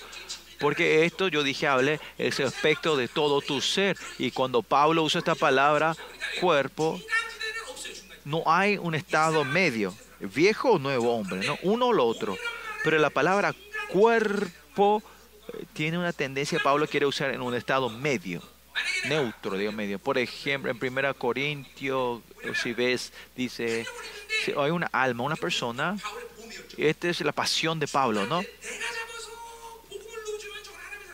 Si yo le agarro y le meto la palabra, va a ser un nuevo hombre. Y si, si no, y si el demonio le agarra, le va a poner, va a ser viejo hombre. Por eso, eso es su pasión. Como sea, para alcanzar a una alma, él quiere. Por eso, cuando usa la palabra eh, eh, por la pasión, cuando usa soma, es un estado que esa persona está neutro, digamos.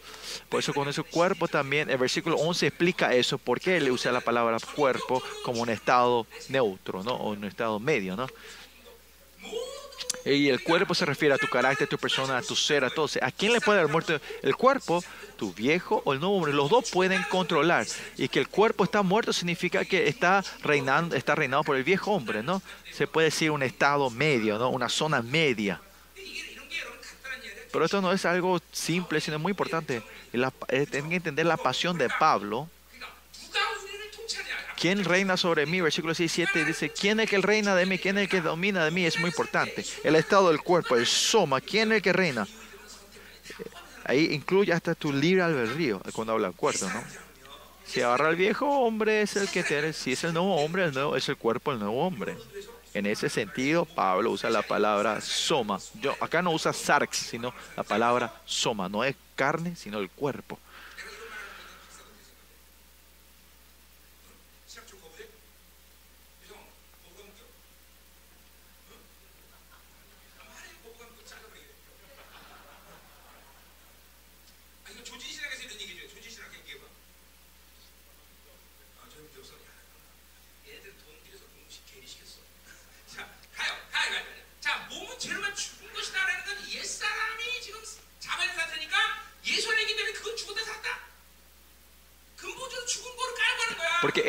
Cuerpo está en la en el pecado, significa que está en el viejo hombre. Y si nosotros estamos en Cristo, la base, ¿qué significa esto? Es que el viejo hombre está muerto.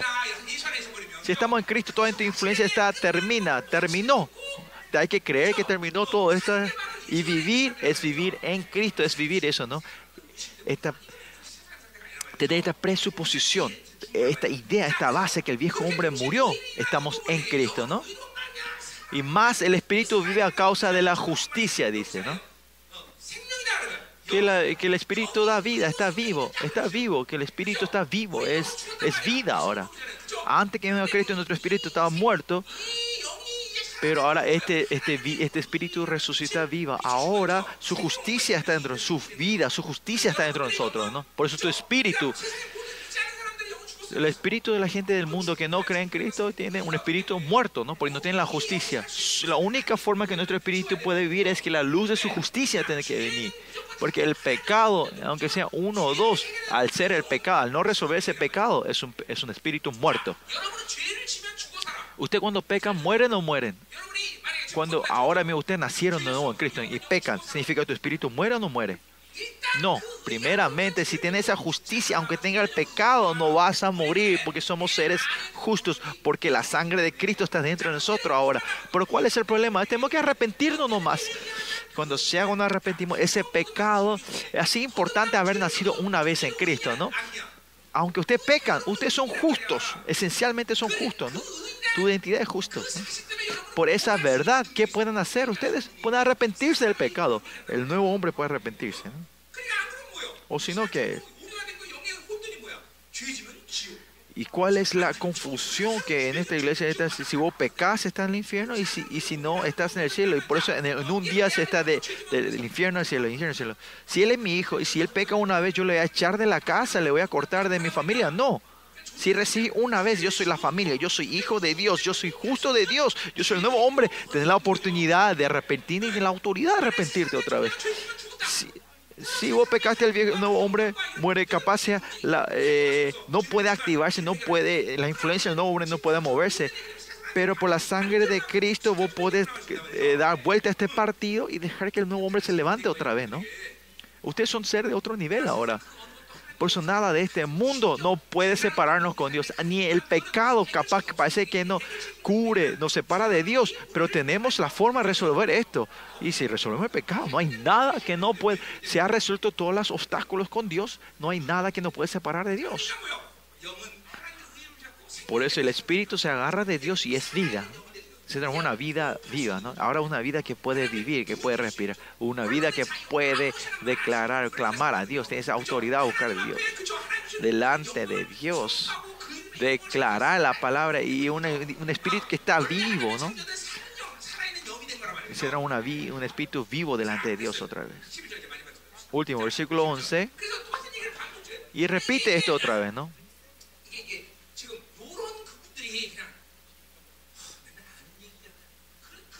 Usted puede decir, pastor, vos siempre repite esto, ya sabemos. No, no es esto, no. Todo esto es que como van teniendo relación con Dios, aunque sepan o sepan, sientan o no, es estos eventos que Dios hizo entre ustedes, esta vida es la base de ustedes, va fluyendo. Como la forma en la que yo expreso siempre digo es mantener la justicia, la ropa de la justicia de Dios. Y ahí van a tener un rechazo eh, hacia, hacia el pecado, hacia, pero si el viejo hombre va creciendo, tu fuerza del rechazo va a ser hacia Dios. Tu libre albedrío se va a ir rompiendo, descomponiéndose. Este tiene que tener, tu libre albedrío tiene esta agilidad de continuamente moverse hacia la dirección de Dios, reaccionar hacia Dios. Todo eh, el órgano que está dentro de ti no es nada, nada sea inútil, no, no es nada que sea, que sea eh, como era. Ustedes saben, todo el organismo que está usted es útil, ¿no? Es, es, tiene la función de cada uno, ¿no? Hay, hay, algunos órganos. Todo lo que Dios creó dentro de nosotros es función, eh, da vida. No hay nada que no sea, sea inútil para darnos vida.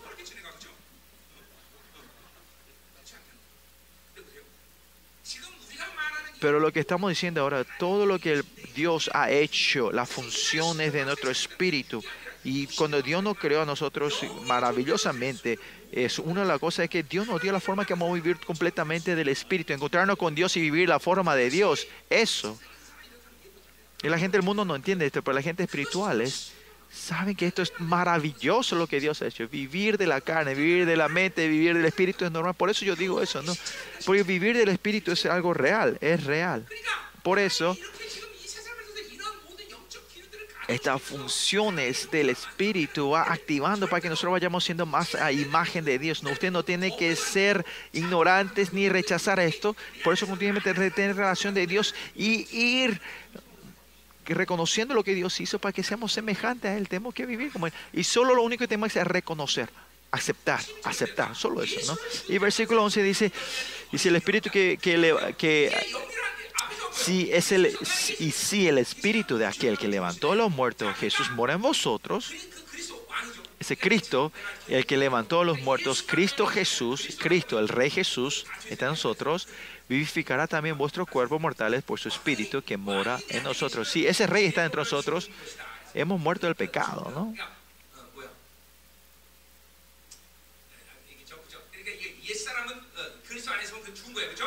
Como dijimos hace rato, el viejo hombre está muerto si estamos en Cristo. Y versículo 11 repite esto. Habla ahora Jesús, ya no es más Cristo, sino Jesús mora en vosotros de los muertos a Jesús mora en vosotros. ¿Por qué usar la palabra Jesús? No es relación con apóstol, cuando dicen Cristo, en la epístola cuando dice Cristo Jesús, es Jesús ese que es Cristo, ¿no? ¿Quién es Jesús? Jesús es la persona que tiene que eh, traer la salvación a la gente. Por eso Jesús está relacionado con la humanidad, la humanidad. Y ese Jesús que era humano, el espíritu que resucitó a este humano. Jesús, la humanidad de Jesús es el espíritu de Dios y este es el espíritu de la resurrección. Y si está en esta relación con Dios, esta vida de ustedes, esta fuerza, esta, esta dinámica, la fuerza va creciendo de ustedes, ¿no? Que dentro de mí, la vida, la resurrección está dentro de ti. Y, si, y por qué son mártires, ustedes pueden morir por eso, al recibir con alegría. Porque la vida, la resurrección explota dentro de ustedes, como a Esteban, ¿no? Esteban estaba predicando tremendamente y su cara se transforma como ángel y al ver los ojos vio el trono de Jesús y vino la gloria. Y la vida, la resurrección estaba dentro de él y empieza a explotarse dentro de él. Por eso dice, no le odia y dice, perdona sus pecados. No, la vida, la resurrección empieza a explotar dentro de esa persona. Pero aunque no sea explosivo dentro de ustedes, si estoy viviendo el nuevo hombre en el Espíritu de Dios, este Espíritu de la resurrección empieza a fluir y moverse. Por eso no va a tener temor a ninguna obra, ¿no? Demonios, mm, ni ahí. El, que ya ha muerto ya no tiene miedo de nada. Si ya moriste una vez, ya no te vas a temer a nada. Por eso el Espíritu, el Espíritu de Dios, el Espíritu de la resurrección, tiene que estar explotándose, moviéndose entre. Y si Él mora en vosotros, ¿qué pasa? Que Cristo Jesús, Cristo Jesús, el Cristo significa al Rey, al Rey humano, Jesús, Cristo Jesucristo, que Él, que Él vivificará también vosotros, vuestros cuerpos mortales, por el Espíritu que mora en vosotros. El cuerpo muerto. Pero ¿por qué usa acá el soma, cuerpo? Si dice que el viejo hombre resucitará, ahí puede haber un malentendimiento, ¿no? Por eso el cuerpo que fue utilizado por el viejo hombre va a vivir otra vez por el Espíritu de Dios ese cuerpo, su palabra, su carácter, todos áreas de su vida. Por, va a poder resucitar por, por, por la cosa de Dios. ¿Quién? Cuando este cuerpo es, es dominado o lo agarra el nuevo hombre. ¿no? Por eso usa la palabra cuerpo. ¿no? Si se sale, se resucita, ahí hay una confusión, ¿no? Por eso uso, la palabra cuerpo, ¿no? Esto no es una cosa pequeña cuando hablas. Si usted entiende en el mundo espiritual, este, no tiene que haber este error espiritual. Tiene que saber quién es el que está agarrando, sosteniéndose de este cuerpo. Dice Jesucristo, el nuevo hombre. el nuevo hombre se agarra a nosotros, no de nosotros, ¿no? Ahora puede vivir otra vez, ¿no? el cuerpo sería un estado neutro, medio, ¿no? Versículo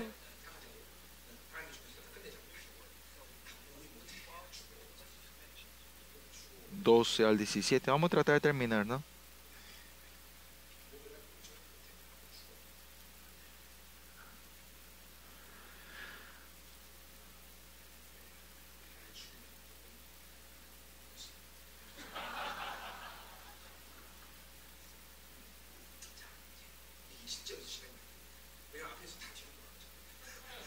Acá lo que vamos a tener muchísimo tiempo, ¿no? Pues no importa si tienen hambre, ¿no?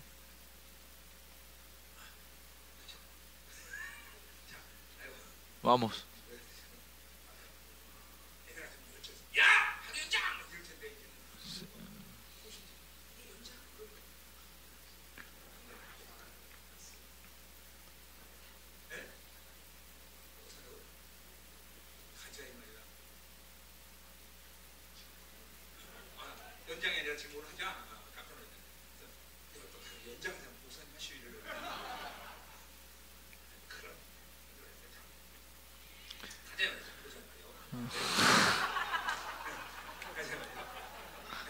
Vamos entonces.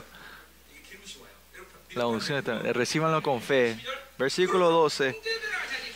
Así que hermanos, Él está dando la conclusión. Así que, que Él hizo toda la función, ahora que pongo con el Espíritu, ¿cuál es el resultado? Ahora, deudores somos, dice. ¿A quién somos deudores nosotros? La deuda, ¿a quién es esta deuda? ¿A los demonios? ¿Al nuevo? ¿Al hombre? Aunque nacen o nacen en Cristo otra vez, todos son deudores a la justicia de Dios en este mundo. El que le pagó, el que tiene la fe que Jesús le pagó, ya no tiene más duda y ya no es más una, una peso para nosotros. Pero si Jesús no nos pagó, todos los eh, hombres en este mundo, todos se van a encontrar delante de Dios y van a morir porque no tienen esa, eh, esa justicia de Dios. Por eso somos, somos nosotros deudores de la, de, de- somos deudores a, a la justicia de Dios. No, nosotros no tenemos deuda a los demonios, no. Porque ustedes son pobres, tienen deuda al mundo, no. Como dije en Isaías, Dios manda a Israel a Babilonia. ¿Y qué dice ahí Dios? Que la iglesia de los hijos de Dios eh, parece que están viendo oprimido, parece que yo soy débil al mundo, por eso estoy viviendo así. Este es un mal entendimiento, no es así. Israel, porque no tenía fuerza, no era que fue llevado como esclavos a Babilonia. No es que Israel tenía deuda a la Babilonia, por eso cuando quería, Dios podía ir a buscarlos cuando quería. Usted no tiene deuda a, al mundo. No importa, aunque nuestra física o la realidad parece que somos débiles y no tenemos nada. No es porque somos débiles, somos débiles. Usted tiene que creer en esto, ¿no? Y es verdad así también, ¿no? Nosotros no es que hay una vida porque el mundo nos oprime, ¿no? No porque tenemos deuda, estamos siendo arrastrados así, no. La obra de Dios es ahí grande. Israel cuando Babilonia estaba en los puntos más altos de su suceso, ahí ese, ese, ese, ¿cómo era? El templo, eh, su, su, palacio que era impenetrable, impenetrable, ahí Dios destruye a Babilonia y va a buscar a, a Israel. ¿Por qué? Porque no había ni una duda. Porque Dios es el dueño. Nosotros no tenemos deuda al mundo, chicos. Por eso, ¿cómo tenemos que vivir? la deuda a Dios, dice. Y hasta el versículo 11 vimos que, que Dios pagó toda esta deuda, ¿sí o no? Jesús claramente pagó toda esta deuda, ¿no? Por eso que dice, vivos no a la carne para que vivamos conforme a la carne, ¿no? Ya no hay necesidad de vivir de la carne y poder, tenemos el poder, la autoridad de vivir con él, ¿no? No tenemos más deuda a la carne, entonces, ¿qué significa? No vivimos de acuerdo a la, a la necesidad o, conforme a la carne, ¿no? Ya no vivimos por, por, por... El dedo de la carne es esto, no, ah, porque yo soy pastor, tengo que predicar. No, ningún acto, ninguna obra te pide Dios. Y más allá, el mundo no te puede pedir. Si Dios no te pide, ¿quién te... yo soy padre, yo tengo que dar de comer a mis hijos. Tengo, yo trabajado para darle de comer a mis hijos, ¿no? Cuéntame. No, no es mi responsabilidad, no es mi hijo. Estos son todos hijos de Dios. Yo, yo no tomo la responsabilidad de padre de dar de comer a mi hijo, porque no son mis hijos. ¿De qué crees? De acuerdo a esa fe, tu vida fluye, ¿no? Porque tenés esta deuda, pensás que tenés esta deuda al cuerpo, de la carne, lo llevas este, llevas este bulto, este peso en tu vida, entonces no. Y por eso en Romano 12 dice, David le dice que, que, que vivir de la carne es, es, la maldición mayor, ¿no? Llevar el peso de este mundo, ¿no? La vida, miren a Adán. ¿Tenía peso Adán? ¿Tenía algún bulto en su vida?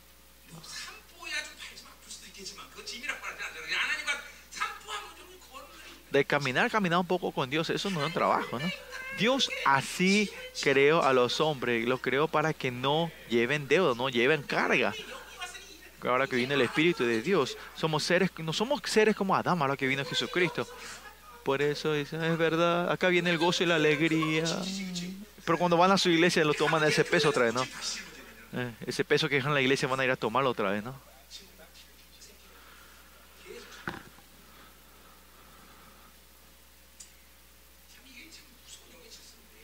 Esta es una, un- una orden temerosa del Espíritu que tenemos que romperlo nosotros.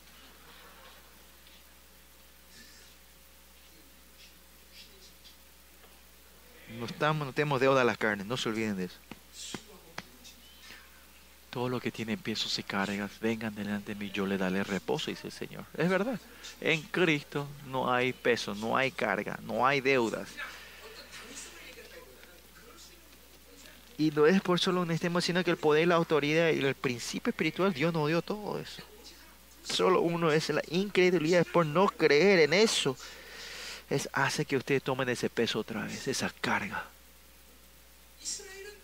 Por eso Israel, aunque tenga todo, si no tiene a Dios, son itulia. Aunque parecían mendigos, si tienen a Dios, todo es ok. Y esa es la única forma que el Hijo de Dios, la iglesia, tiene que vivir. nosotros no tenemos la carga de la carne y nosotros vivimos por la gloria. Ahí es la palabra gloria, es algo que los seres reales usan, los seres reales, ¿no? Y ahora vivimos de la boca nosotros, no de nuestro acto.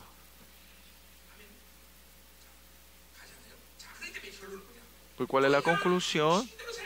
Porque si vivís conforme a la carne, moriréis, mas si por el Espíritu hacéis morir las obras, de la carne viviréis. Esta es la ley, esto es un principio, ¿no? Porque todos, porque todos, lo que tiene esta libertad, sí, o sea, porque si, pues la gente que recibe esta libertad del pecado, si vivís otra vez de la carne, sí o sí vas a morir. Por eso no trae dirección de continuamente vivir del Espíritu. Este tiene que ser tu conclusión, tu decisión y la voluntad de Dios. Hay que ofrecer. No vivir el viejo hombre, sino el nuevo hombre. Por eso, ¿qué tenemos que hacer? Del espíritu, hacer morir las obras de la carne, viviremos. ¿Qué Pablo está diciendo en detalle sobre esto? Vivir del espíritu no es que te quedas quieto, sino que ese espíritu que está entre ustedes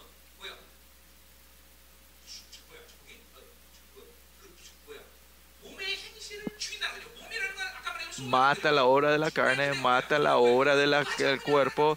La cuestión, ¿quién es que está sosteniendo? Si, eh, si este tiene el viejo hombre, está en el cuerpo, es un cuerpo que va a morir. Si está en ese estado, dentro de ti el espíritu no te va a dejar quieto, sino que va a ser es el estado de que el viejo hombre está sosteniendo, ese espíritu va a ir matando eso, ¿no?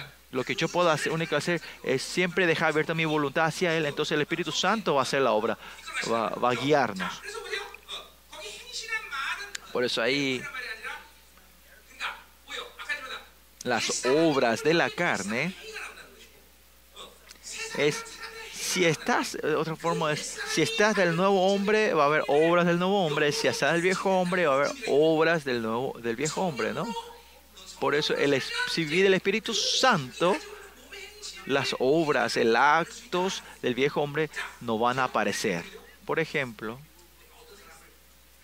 a una persona yo le vi no me gusta esta persona en vez eh, va a ser una ira o una grosería, una palabrota a esa persona. Pero la gente que el viejo, el nuevo, nuevo hombre está grande, en ese tiempo puedes parar tu ser y le invitar a Jesucristo, al Espíritu. No soy yo, sino que el Espíritu Santo, cuando le llama a Él, toda la obra del viejo hombre que está dentro de nosotros, el Espíritu empieza a matar eso, ¿no? Por eso con el... Esa es la relación del Espíritu y la palabra de Dios, eh, sale instantáneamente, ¿no? Pues yo tenía que odiar a las personas, pero aunque vos le, ah, si vos le invitas al Espíritu Santo, si está en el nuevo hombre, reacciona de esa forma, ¿no? De ahí termina lo demás. Ese es el estado que mata la obra de la carne por el Espíritu, ¿no? Viste una situación inmoral vos ahora, digamos. Cuando vos me voy en estos días al gimnasio, es las mujeres todos están con sus ciclistas, ¿no? Solo parece que están solos en, ropa interiores, ¿no? No, no le pongo alguna vez hay eso que que de repente yo estoy gesteando de repente hay el trasero de una persona de- dentro de mi eh, de- adelante de mi cara, ¿no? Está bien si era linda o qué, pero Ah, Perdona, mi esposa.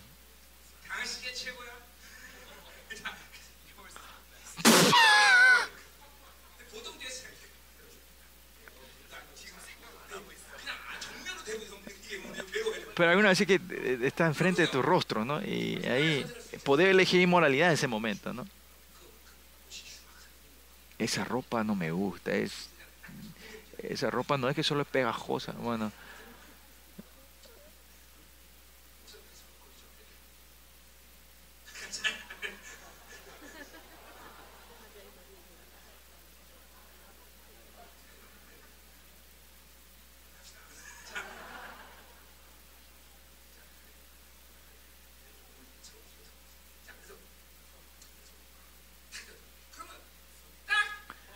Por eso, eh, la, eh, la intuición del Espíritu, el Espíritu Santo se mueve. El Espíritu no se queda quieto en esa situación.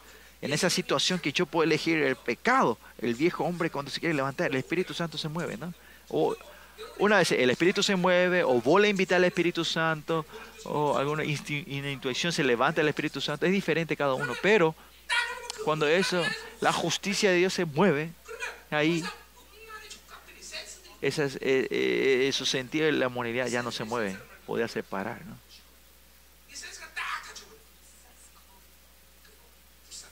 Y ahí tener misericordia. Estas cosas es matar la, eh, la carne por el, las obras de la carne con el espíritu. Vos, no, vos mismo no podés ganarla. Yo solo no puedo ganar. Completamente viene esa fuerza del, en el Espíritu Santo. ¿no?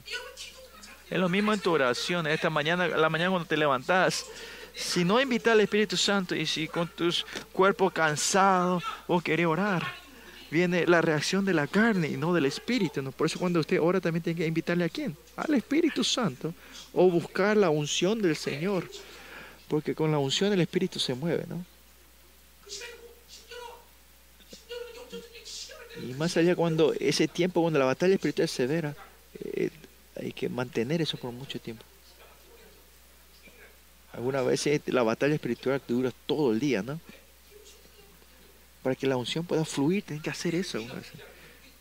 Y si tu justicia no se responde, es, es, es cuestión de arrepentimiento, ¿no? ¿Y qué es esto? Esencialmente, en toda la vida, la obra es vivir del Espíritu Santo y en esa situación que podés pecar y que el viejo hombre pueda activarse, en ese momento a buscar al Espíritu Santo es lo muy importante. No es que invitar, sino que, el Espíritu Santo que está dentro de ustedes, más eh, detalles que pueda empezar a activarse, moverse, ¿no? Por eso. Ya está, creo. Vamos. Versículo 14. Porque entre versículo 13, Pablo empieza a expander un poquito más, o explica un poquito más el versículo 14, porque todos los que son guiados por el Espíritu de Dios son hijos de Dios. Hace rato yo dije invitar, pero Pablo dice guiados por el Espíritu de Dios. Es la misma cosa, ¿no? Ser guiados o invitar, guiados por el Espíritu Santo. Tengo en un estado que Él me esté guiando, ¿no? Para poder matar la obra de tu carne, no va a haber camino para destruir eso, ¿no? Caminar con el Espíritu Santo, tenga caminar con su fuerza, ¿no? Paso a paso con el Espíritu, ¿no? Cada, cada paso ir, eh, con el Espíritu, que ser sensible, sensible. Esta es la imagen de vivir con Dios. Si vivir el Espíritu Santo tiene que haber un- una costumbre, una esto es algo común, pero cada persona, eh, de acuerdo a su espíritu, es diferente. Hay un poco raro, ¿no? lo que, lo que yo, mi experiencia que lo estoy compartiendo, no puedes, capaz no sea igual 100% a todos ustedes, ¿no? Porque tu espíritu y mi espíritu es un poco diferente. Pero yo viviendo 31 con Dios, Dios fue haciéndome estos caminos en mi vida, ¿no? Esta forma de ver. Y ustedes que vivían con Dios, a ver tus, tus debilidades, tu- tus, tus, tus, fuertes, tus cosas fuertes, y Dios va a ser diferente, ¿no? Eso sí es claro.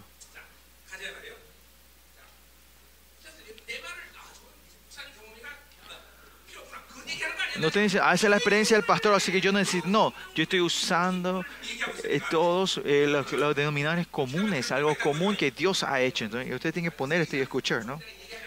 Y los detalles no hablo, no voy muy en detalle, ¿no? Versículo 6, porque los que son guiados por el Espíritu de Dios es lo mismo que decir hacer matar la carne, hora de morir, la hora de la carne.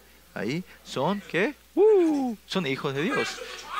Otra forma de decir más en detalle, si en ese estado de espíritu, si usted en el no hombre, ¿qué quiere decir?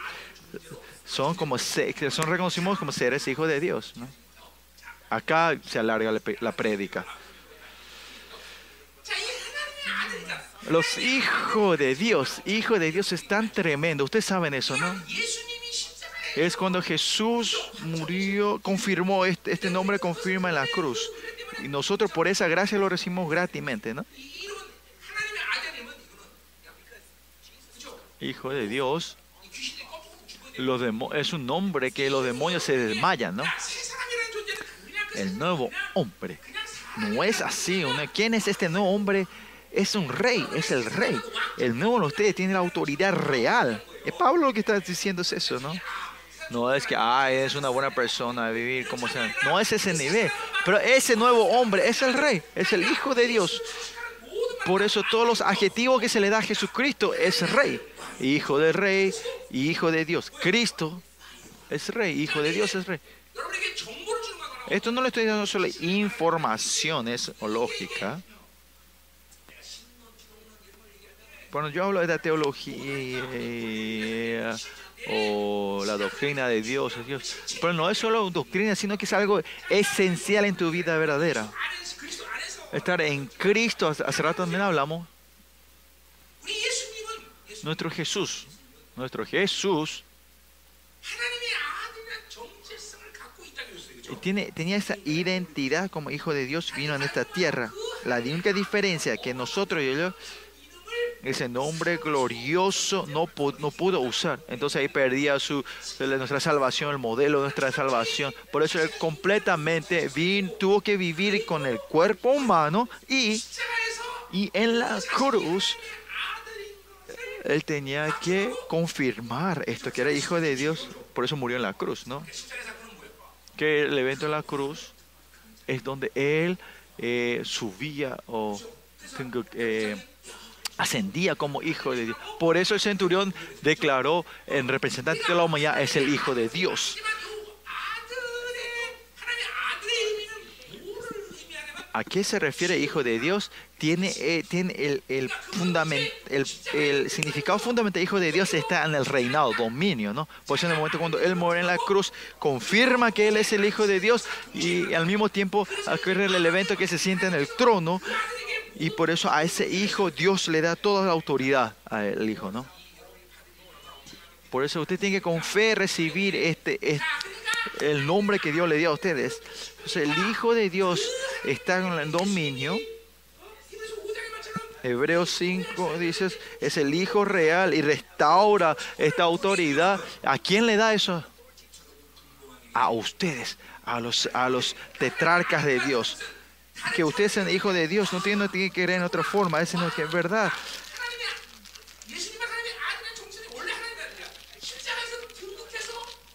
Jesús era hijo de Dios, tenía esa identidad, pero es reconocido en el mundo en la cruz.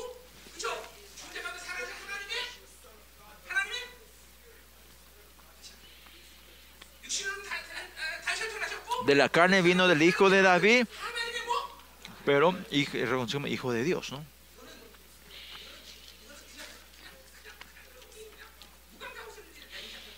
capítulo 1 dice eso, ¿no? El romano del Señor, acerca de su Hijo, nuestro Señor Jesucristo, que era el linaje de David según la carne, lo fue declarar Hijo de Dios con poder según el Espíritu de Santidad por la resurrección de entre los muertos.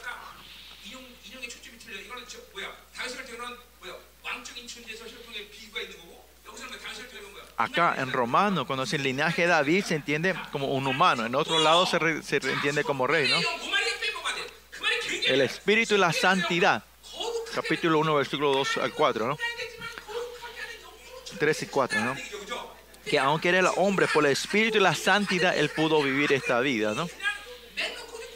Y este nombre que porque recibimos por gratis no hay que tomarlo ligeramente. Ese nombre para que pueda venir a ser nuestro, tiene que saber el proceso que él pasó por el Espíritu y la santidad. ¿Qué clase de vida Jesús tuvo que vivir y el, que tuvo que vivir por el espíritu y la santidad? Fue reconocido, declarado hijo de Dios. Es que nosotros también debemos vivir así, ¿no? Pues el punto acá en el libro Romanos 1, 4, que, que el espíritu y la muerte no lo podía aferrarse de Jesús porque él tenía la santidad, porque él no tenía pecado, el resultado del pecado era la muerte, y como él no tenía pecado, la muerte no le podía aferrar a él, por eso él no podía estar así, porque no tenía pecado, ¿no? Por eso él pudo con poder, fue declarado hijo, declarado hijo de Dios. En todo este proceso, ese nombre de hijos nos dio a nosotros, esa autoridad, reinado nos dio a nosotros, ¿no? Yo aunque recibí lo gratis, no es gratis, ¿no? Cuando yo uso el poder, el nombre de Dios es que, que Él pagó todo el precio y yo con fe puedo utilizar todo esto. Esta es la iglesia, esta es la iglesia. Cuando tiene que terminar ahí, ¿qué dice? Reconocido hijo de Dios. Es hijo. Jesús es Cristo, ¿no?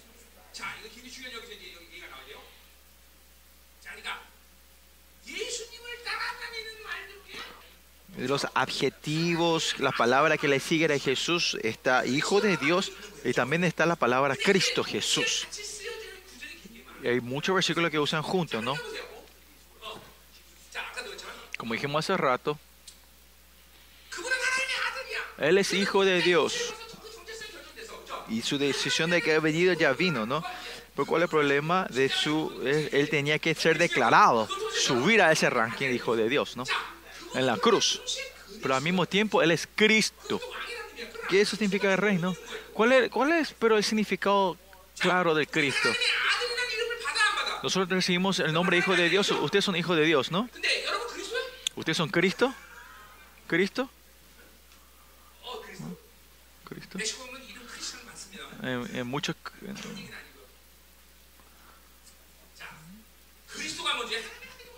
¿Es Cristo Jesús primero o Hijo de Dios primero?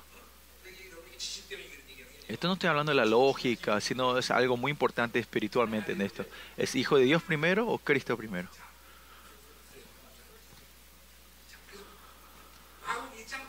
En Marcos capítulo 1 también es, es el comienzo del Evangelio. ¿Y de dónde es esa historia? Hijo de Dios, Jesús Cristo, dice. Ahí está, Jesucristo, Hijo de Dios, están juntos. No es que a propósito están juntos, sino sobre su existencia. Y es porque Él es así, nosotros también. Nosotros decimos que somos Cristo, pero somos gente que era muy resuelto esa. ¿Qué? En Salmo 2. ¿Quién sale primero? Eh, menosprecian a, a los Salmo 2. Vamos a Salmo 2.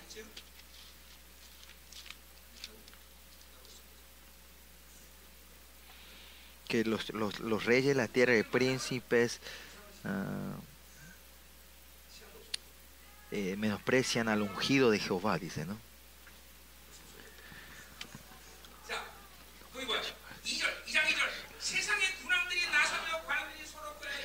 Dos, dos dice que los principados, eh, que los reyes de la tierra y príncipes consultan unidos contra Jehová y contra los ungidos de Dios, ¿no?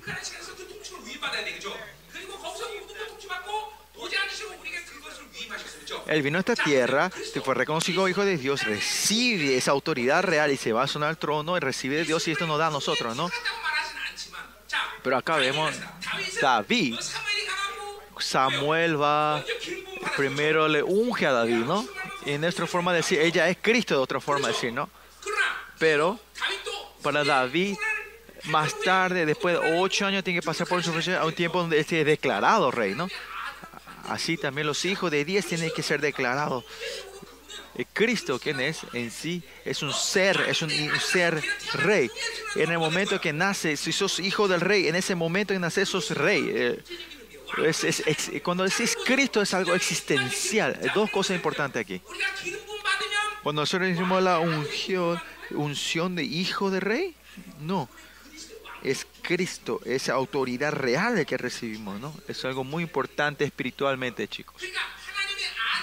Por eso los hijos de Dios claramente con la cruz tenemos que ser declarados. Tienen que pasar por eso. Por eso matar al viejo hombre es, vamos, recibiendo esa autoridad real dentro de nosotros. Y otra forma es la unción. Ustedes son reyes. Cuando preguntan, ¿ustedes son reyes? ¿Qué tienen que manifestar ustedes? hay que mostrarle nuestra sangre o nuestra identidad real y esta es la sangre de Cristo. Cuando leemos la unción somos Cristo, pero esa esta unción tiene que seguir fluyendo dentro de nosotros, ¿no? Cuando esta unción es obstaculizada o, o para o se cierra, la unción es débil, esa autoridad real se va debilitando. Por eso él tiene que ser hijo de Dios y Cristo. Y me pregunta, ¿cuál es primero? Primero es el Cristo, ¿no? Él, su existencia en sí es Cristo, es Rey.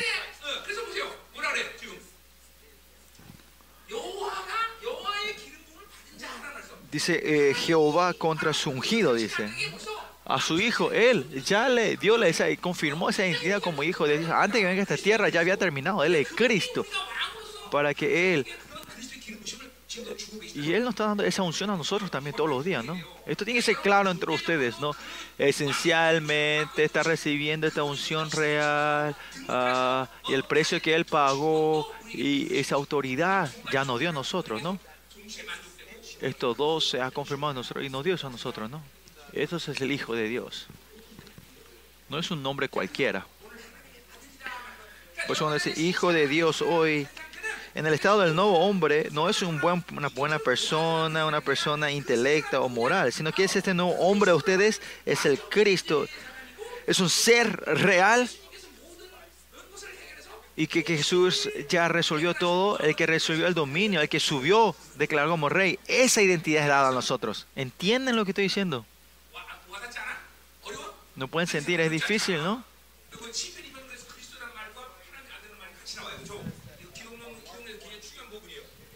aspecto muy importante en la cristología, ¿no?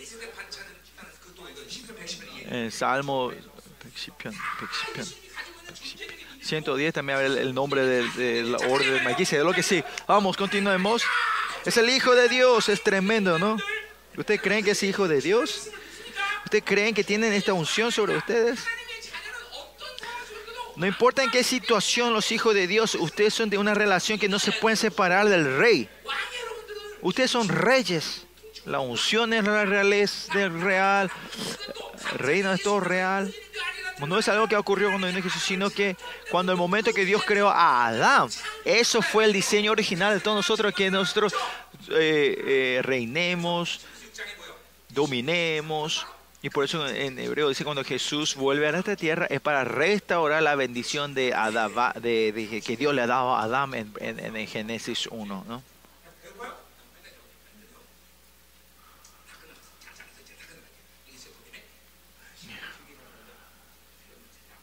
Versículo 15, ya estamos terminando. Por eso, pues no habéis recibido el espíritu de la esclavitud para otra vez el temor, ¿no?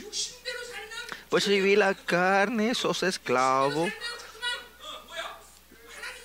De espíritu de, de, espíritu de la esclavitud y el temor a Dios. Si vi. Yo soy dueño del reino de Dios, ¿no? Pero ustedes se transforman en esclavos, esclavos, no. Ustedes no recibieron el espíritu de la esclavitud. ¿Qué espíritu? Recibieron el espíritu de la adopción.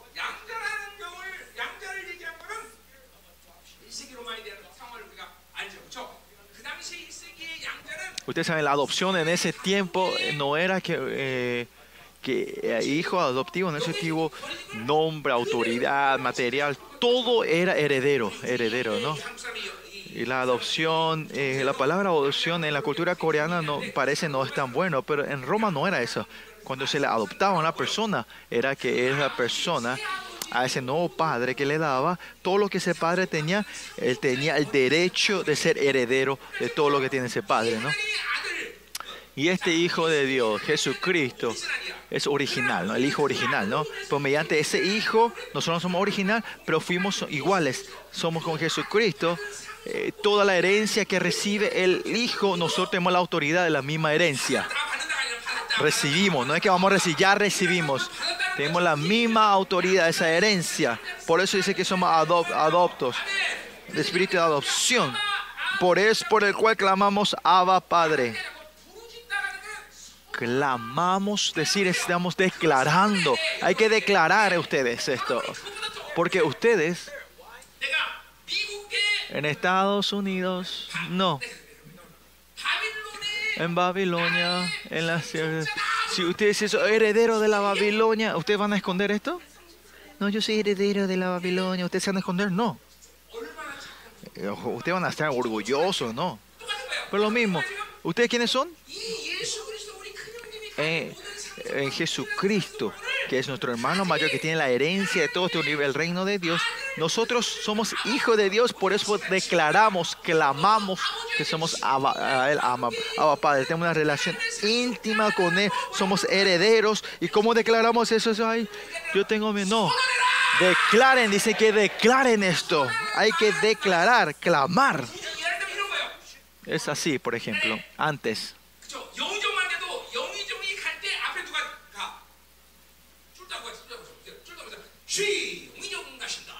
Si son una persona de la nobleza también, eh, había siervo delante que declaraban, es, alguien está pasando. No, pero cuando el rey viene, dice, el rey viene, todos los eh, siervos se tienen, todo el pueblo se tiene que, se tiene que postrar delante de ese rey y declarar que el rey venía. No, a esto se refiere cuando se claman Abba Padre.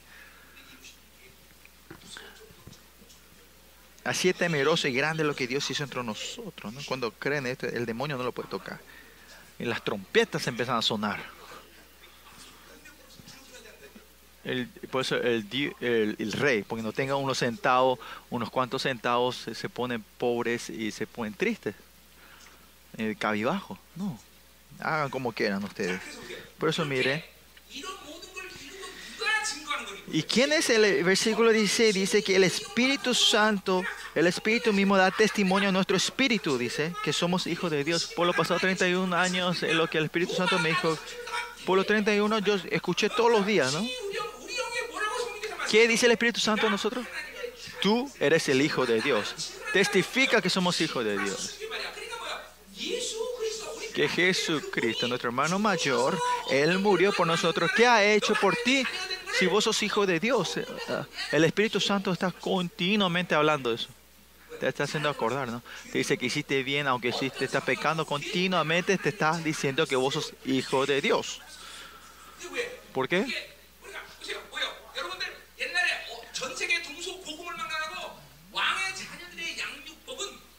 Si ves en la historia del mundo de los hijos de los reyes, no es que su enseñanza no es una enseñanza de la metodología, sino cuáles son tu autoridad y qué vos podés hacer. No es la metodología, ten que hacer bien esto y lo otro. Ese no era el punto. Por los hijos de Dios, eh, la forma de educación era es como rey qué tiene que hacer. Eso es lo que le enseña la realeza ustedes saben, la, la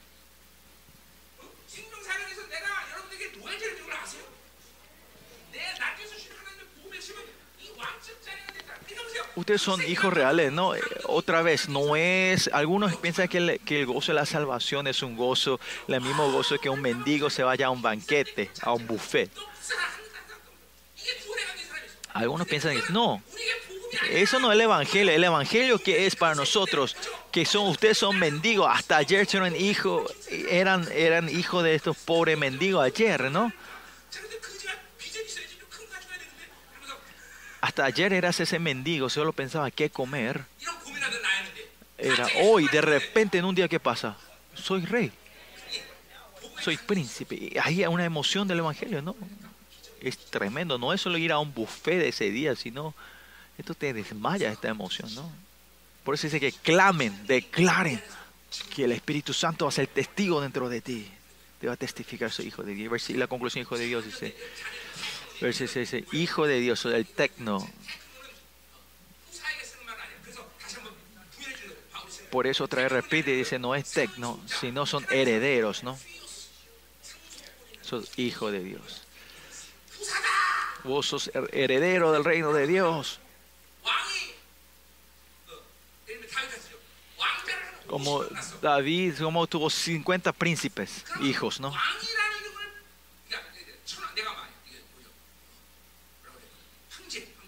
Un emperador, ¿no? Tendrá muchos reyes en, áreas diferentes, ¿no? Hay hijo de Dios, le das el nombre, pero no tiene una región donde reina, ¿no? Pero nosotros no somos herederos que no tiene herencia, si no somos hijos de Dios que tiene herencia de Dios. Todavía no se decidió ¿no? cuán grande van a ser herederos. Ahora es de acuerdo a ustedes. Pero claramente tenemos una herencia. Tenemos, somos hijos de Dios que tenemos la herencia, ¿no?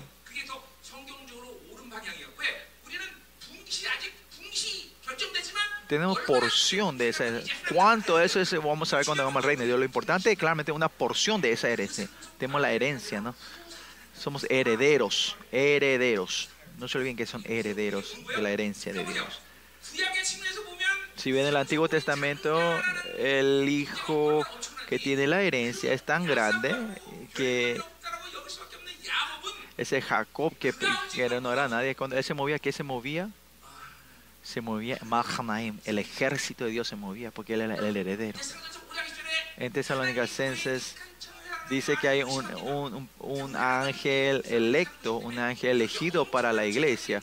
Es porque la iglesia es tan importante, es el heredero. Dios manda a sus ángeles a cubrir, ¿no? En Hebreos dice, ese ángel...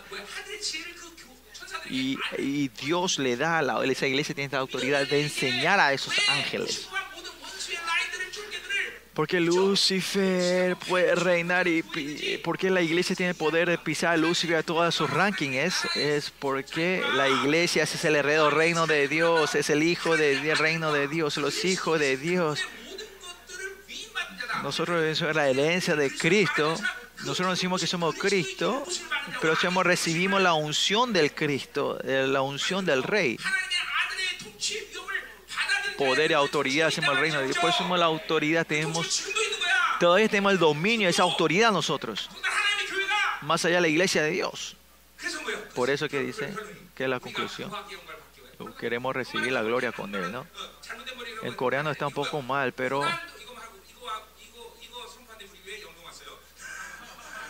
En nuestra iglesia declaramos esto y viviendo la decisión. Padecemos junto con Él para que juntamente seamos glorificados con Él, dice que una nación cambie para los herede, para los pueblos no hay mucho, no hay mucha diferencia, ¿no?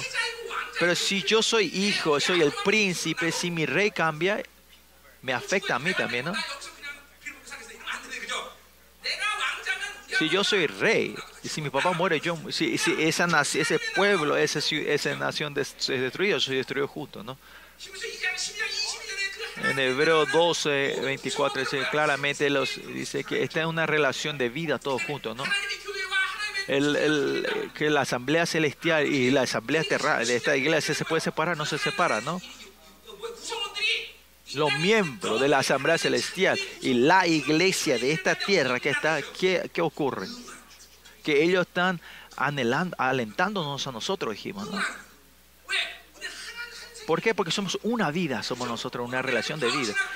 Hoy estoy hablando de Pablo, la epístola de Pablo. Este, ¿Quién es el que me está alentando ahora? El capitán de la, de, la barra brava, ¿quién es? Es Pablo, ¿no? Está, está alentándonos.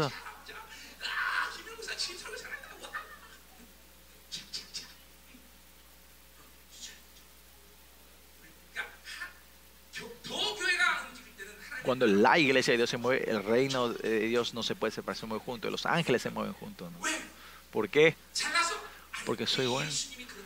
Porque Jesús así me dio gratis por la gracia de Dios. Lo único que yo, en medida de la gracia, es recibir la fe, esta herencia. Y Libro pasado 31, nunca dudé que yo era heredero de este reino. Aunque tenga dinero o no, que tenga tribulaciones, yo soy hijo de Dios. Por eso al final, yo por el reino de Dios he decidido morir. Porque yo soy junto con Él. Por eso padecemos juntos y nos gloriamos juntos, ¿no? Aunque el reino de este mundo desaparezca, el reino de Dios no va a desaparecer, no, va, no se va a ser destruido. Por eso ser fiel ahí es, es sabio. Esta herencia que va a quemarse y destruir mañana, yo no soy, yo no soy fiel a eso. No puedo. ¿Ustedes pueden creer en esto? Hijo de Dios, ustedes reciben la unción del rey sobre ustedes. Este clama es Zacarías lo que está, eh, eh, está profetizando este capítulo 4.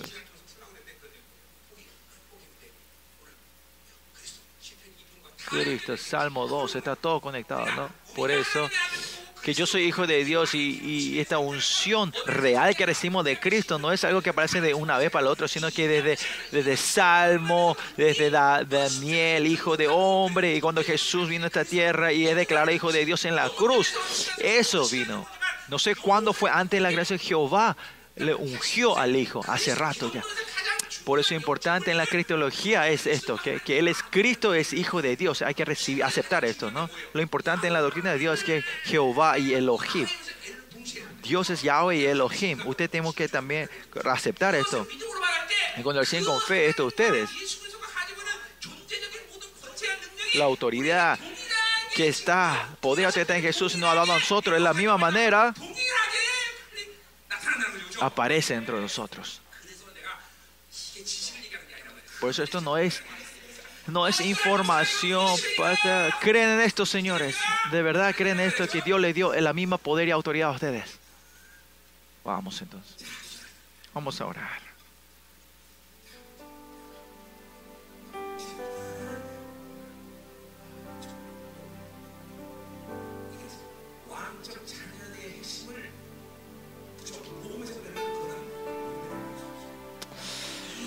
si, sacan eh, la autoridad real de Hijo de Dios, el Evangelio, eso ya no es el Evangelio, ¿no?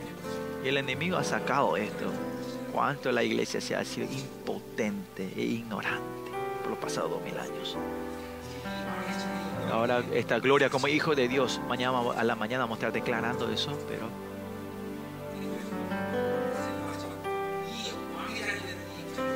la emoción fue tan grande que el último día y la autoridad de Dios la presencia fue tremenda, me volvió loco. Yo estaba volando ese día, creo que estaba en las nubes.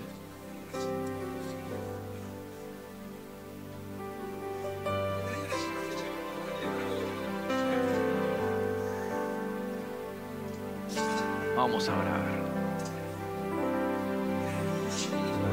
Lo que Dios ha hecho. Cómo nosotros podemos entender. Y cómo vamos a ver lo que tú hiciste como mano del Señor que hiciste. Pero esto es una realidad, ¿verdad? Esta es la verdad que tú hiciste. Tú nos amaste tanto que nos diste todo esto, Señor. Esta honra que tú nos diste, Señor. Ahora tu iglesia no quiere dudar más y recibe esto con fe y vivir esta vida gloriosa. Bendícenos, Señor, vivir esta vida. Jesucristo, Hijo de Dios, Él resolvió esta gloria, que Él resolvió todo. Por eso vino a darnos a nosotros, Señor, nos dio esta autoridad. Aleluya, Señor. Este reino inamovible, este reino glorioso.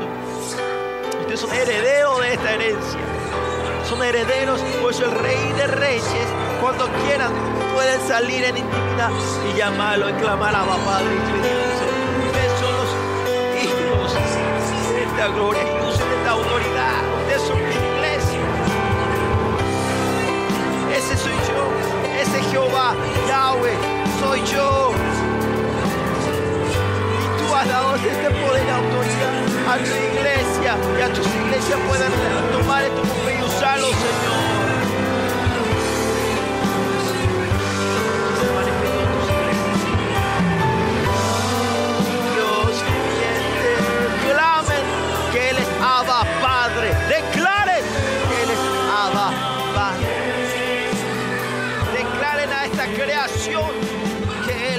Creación, que Él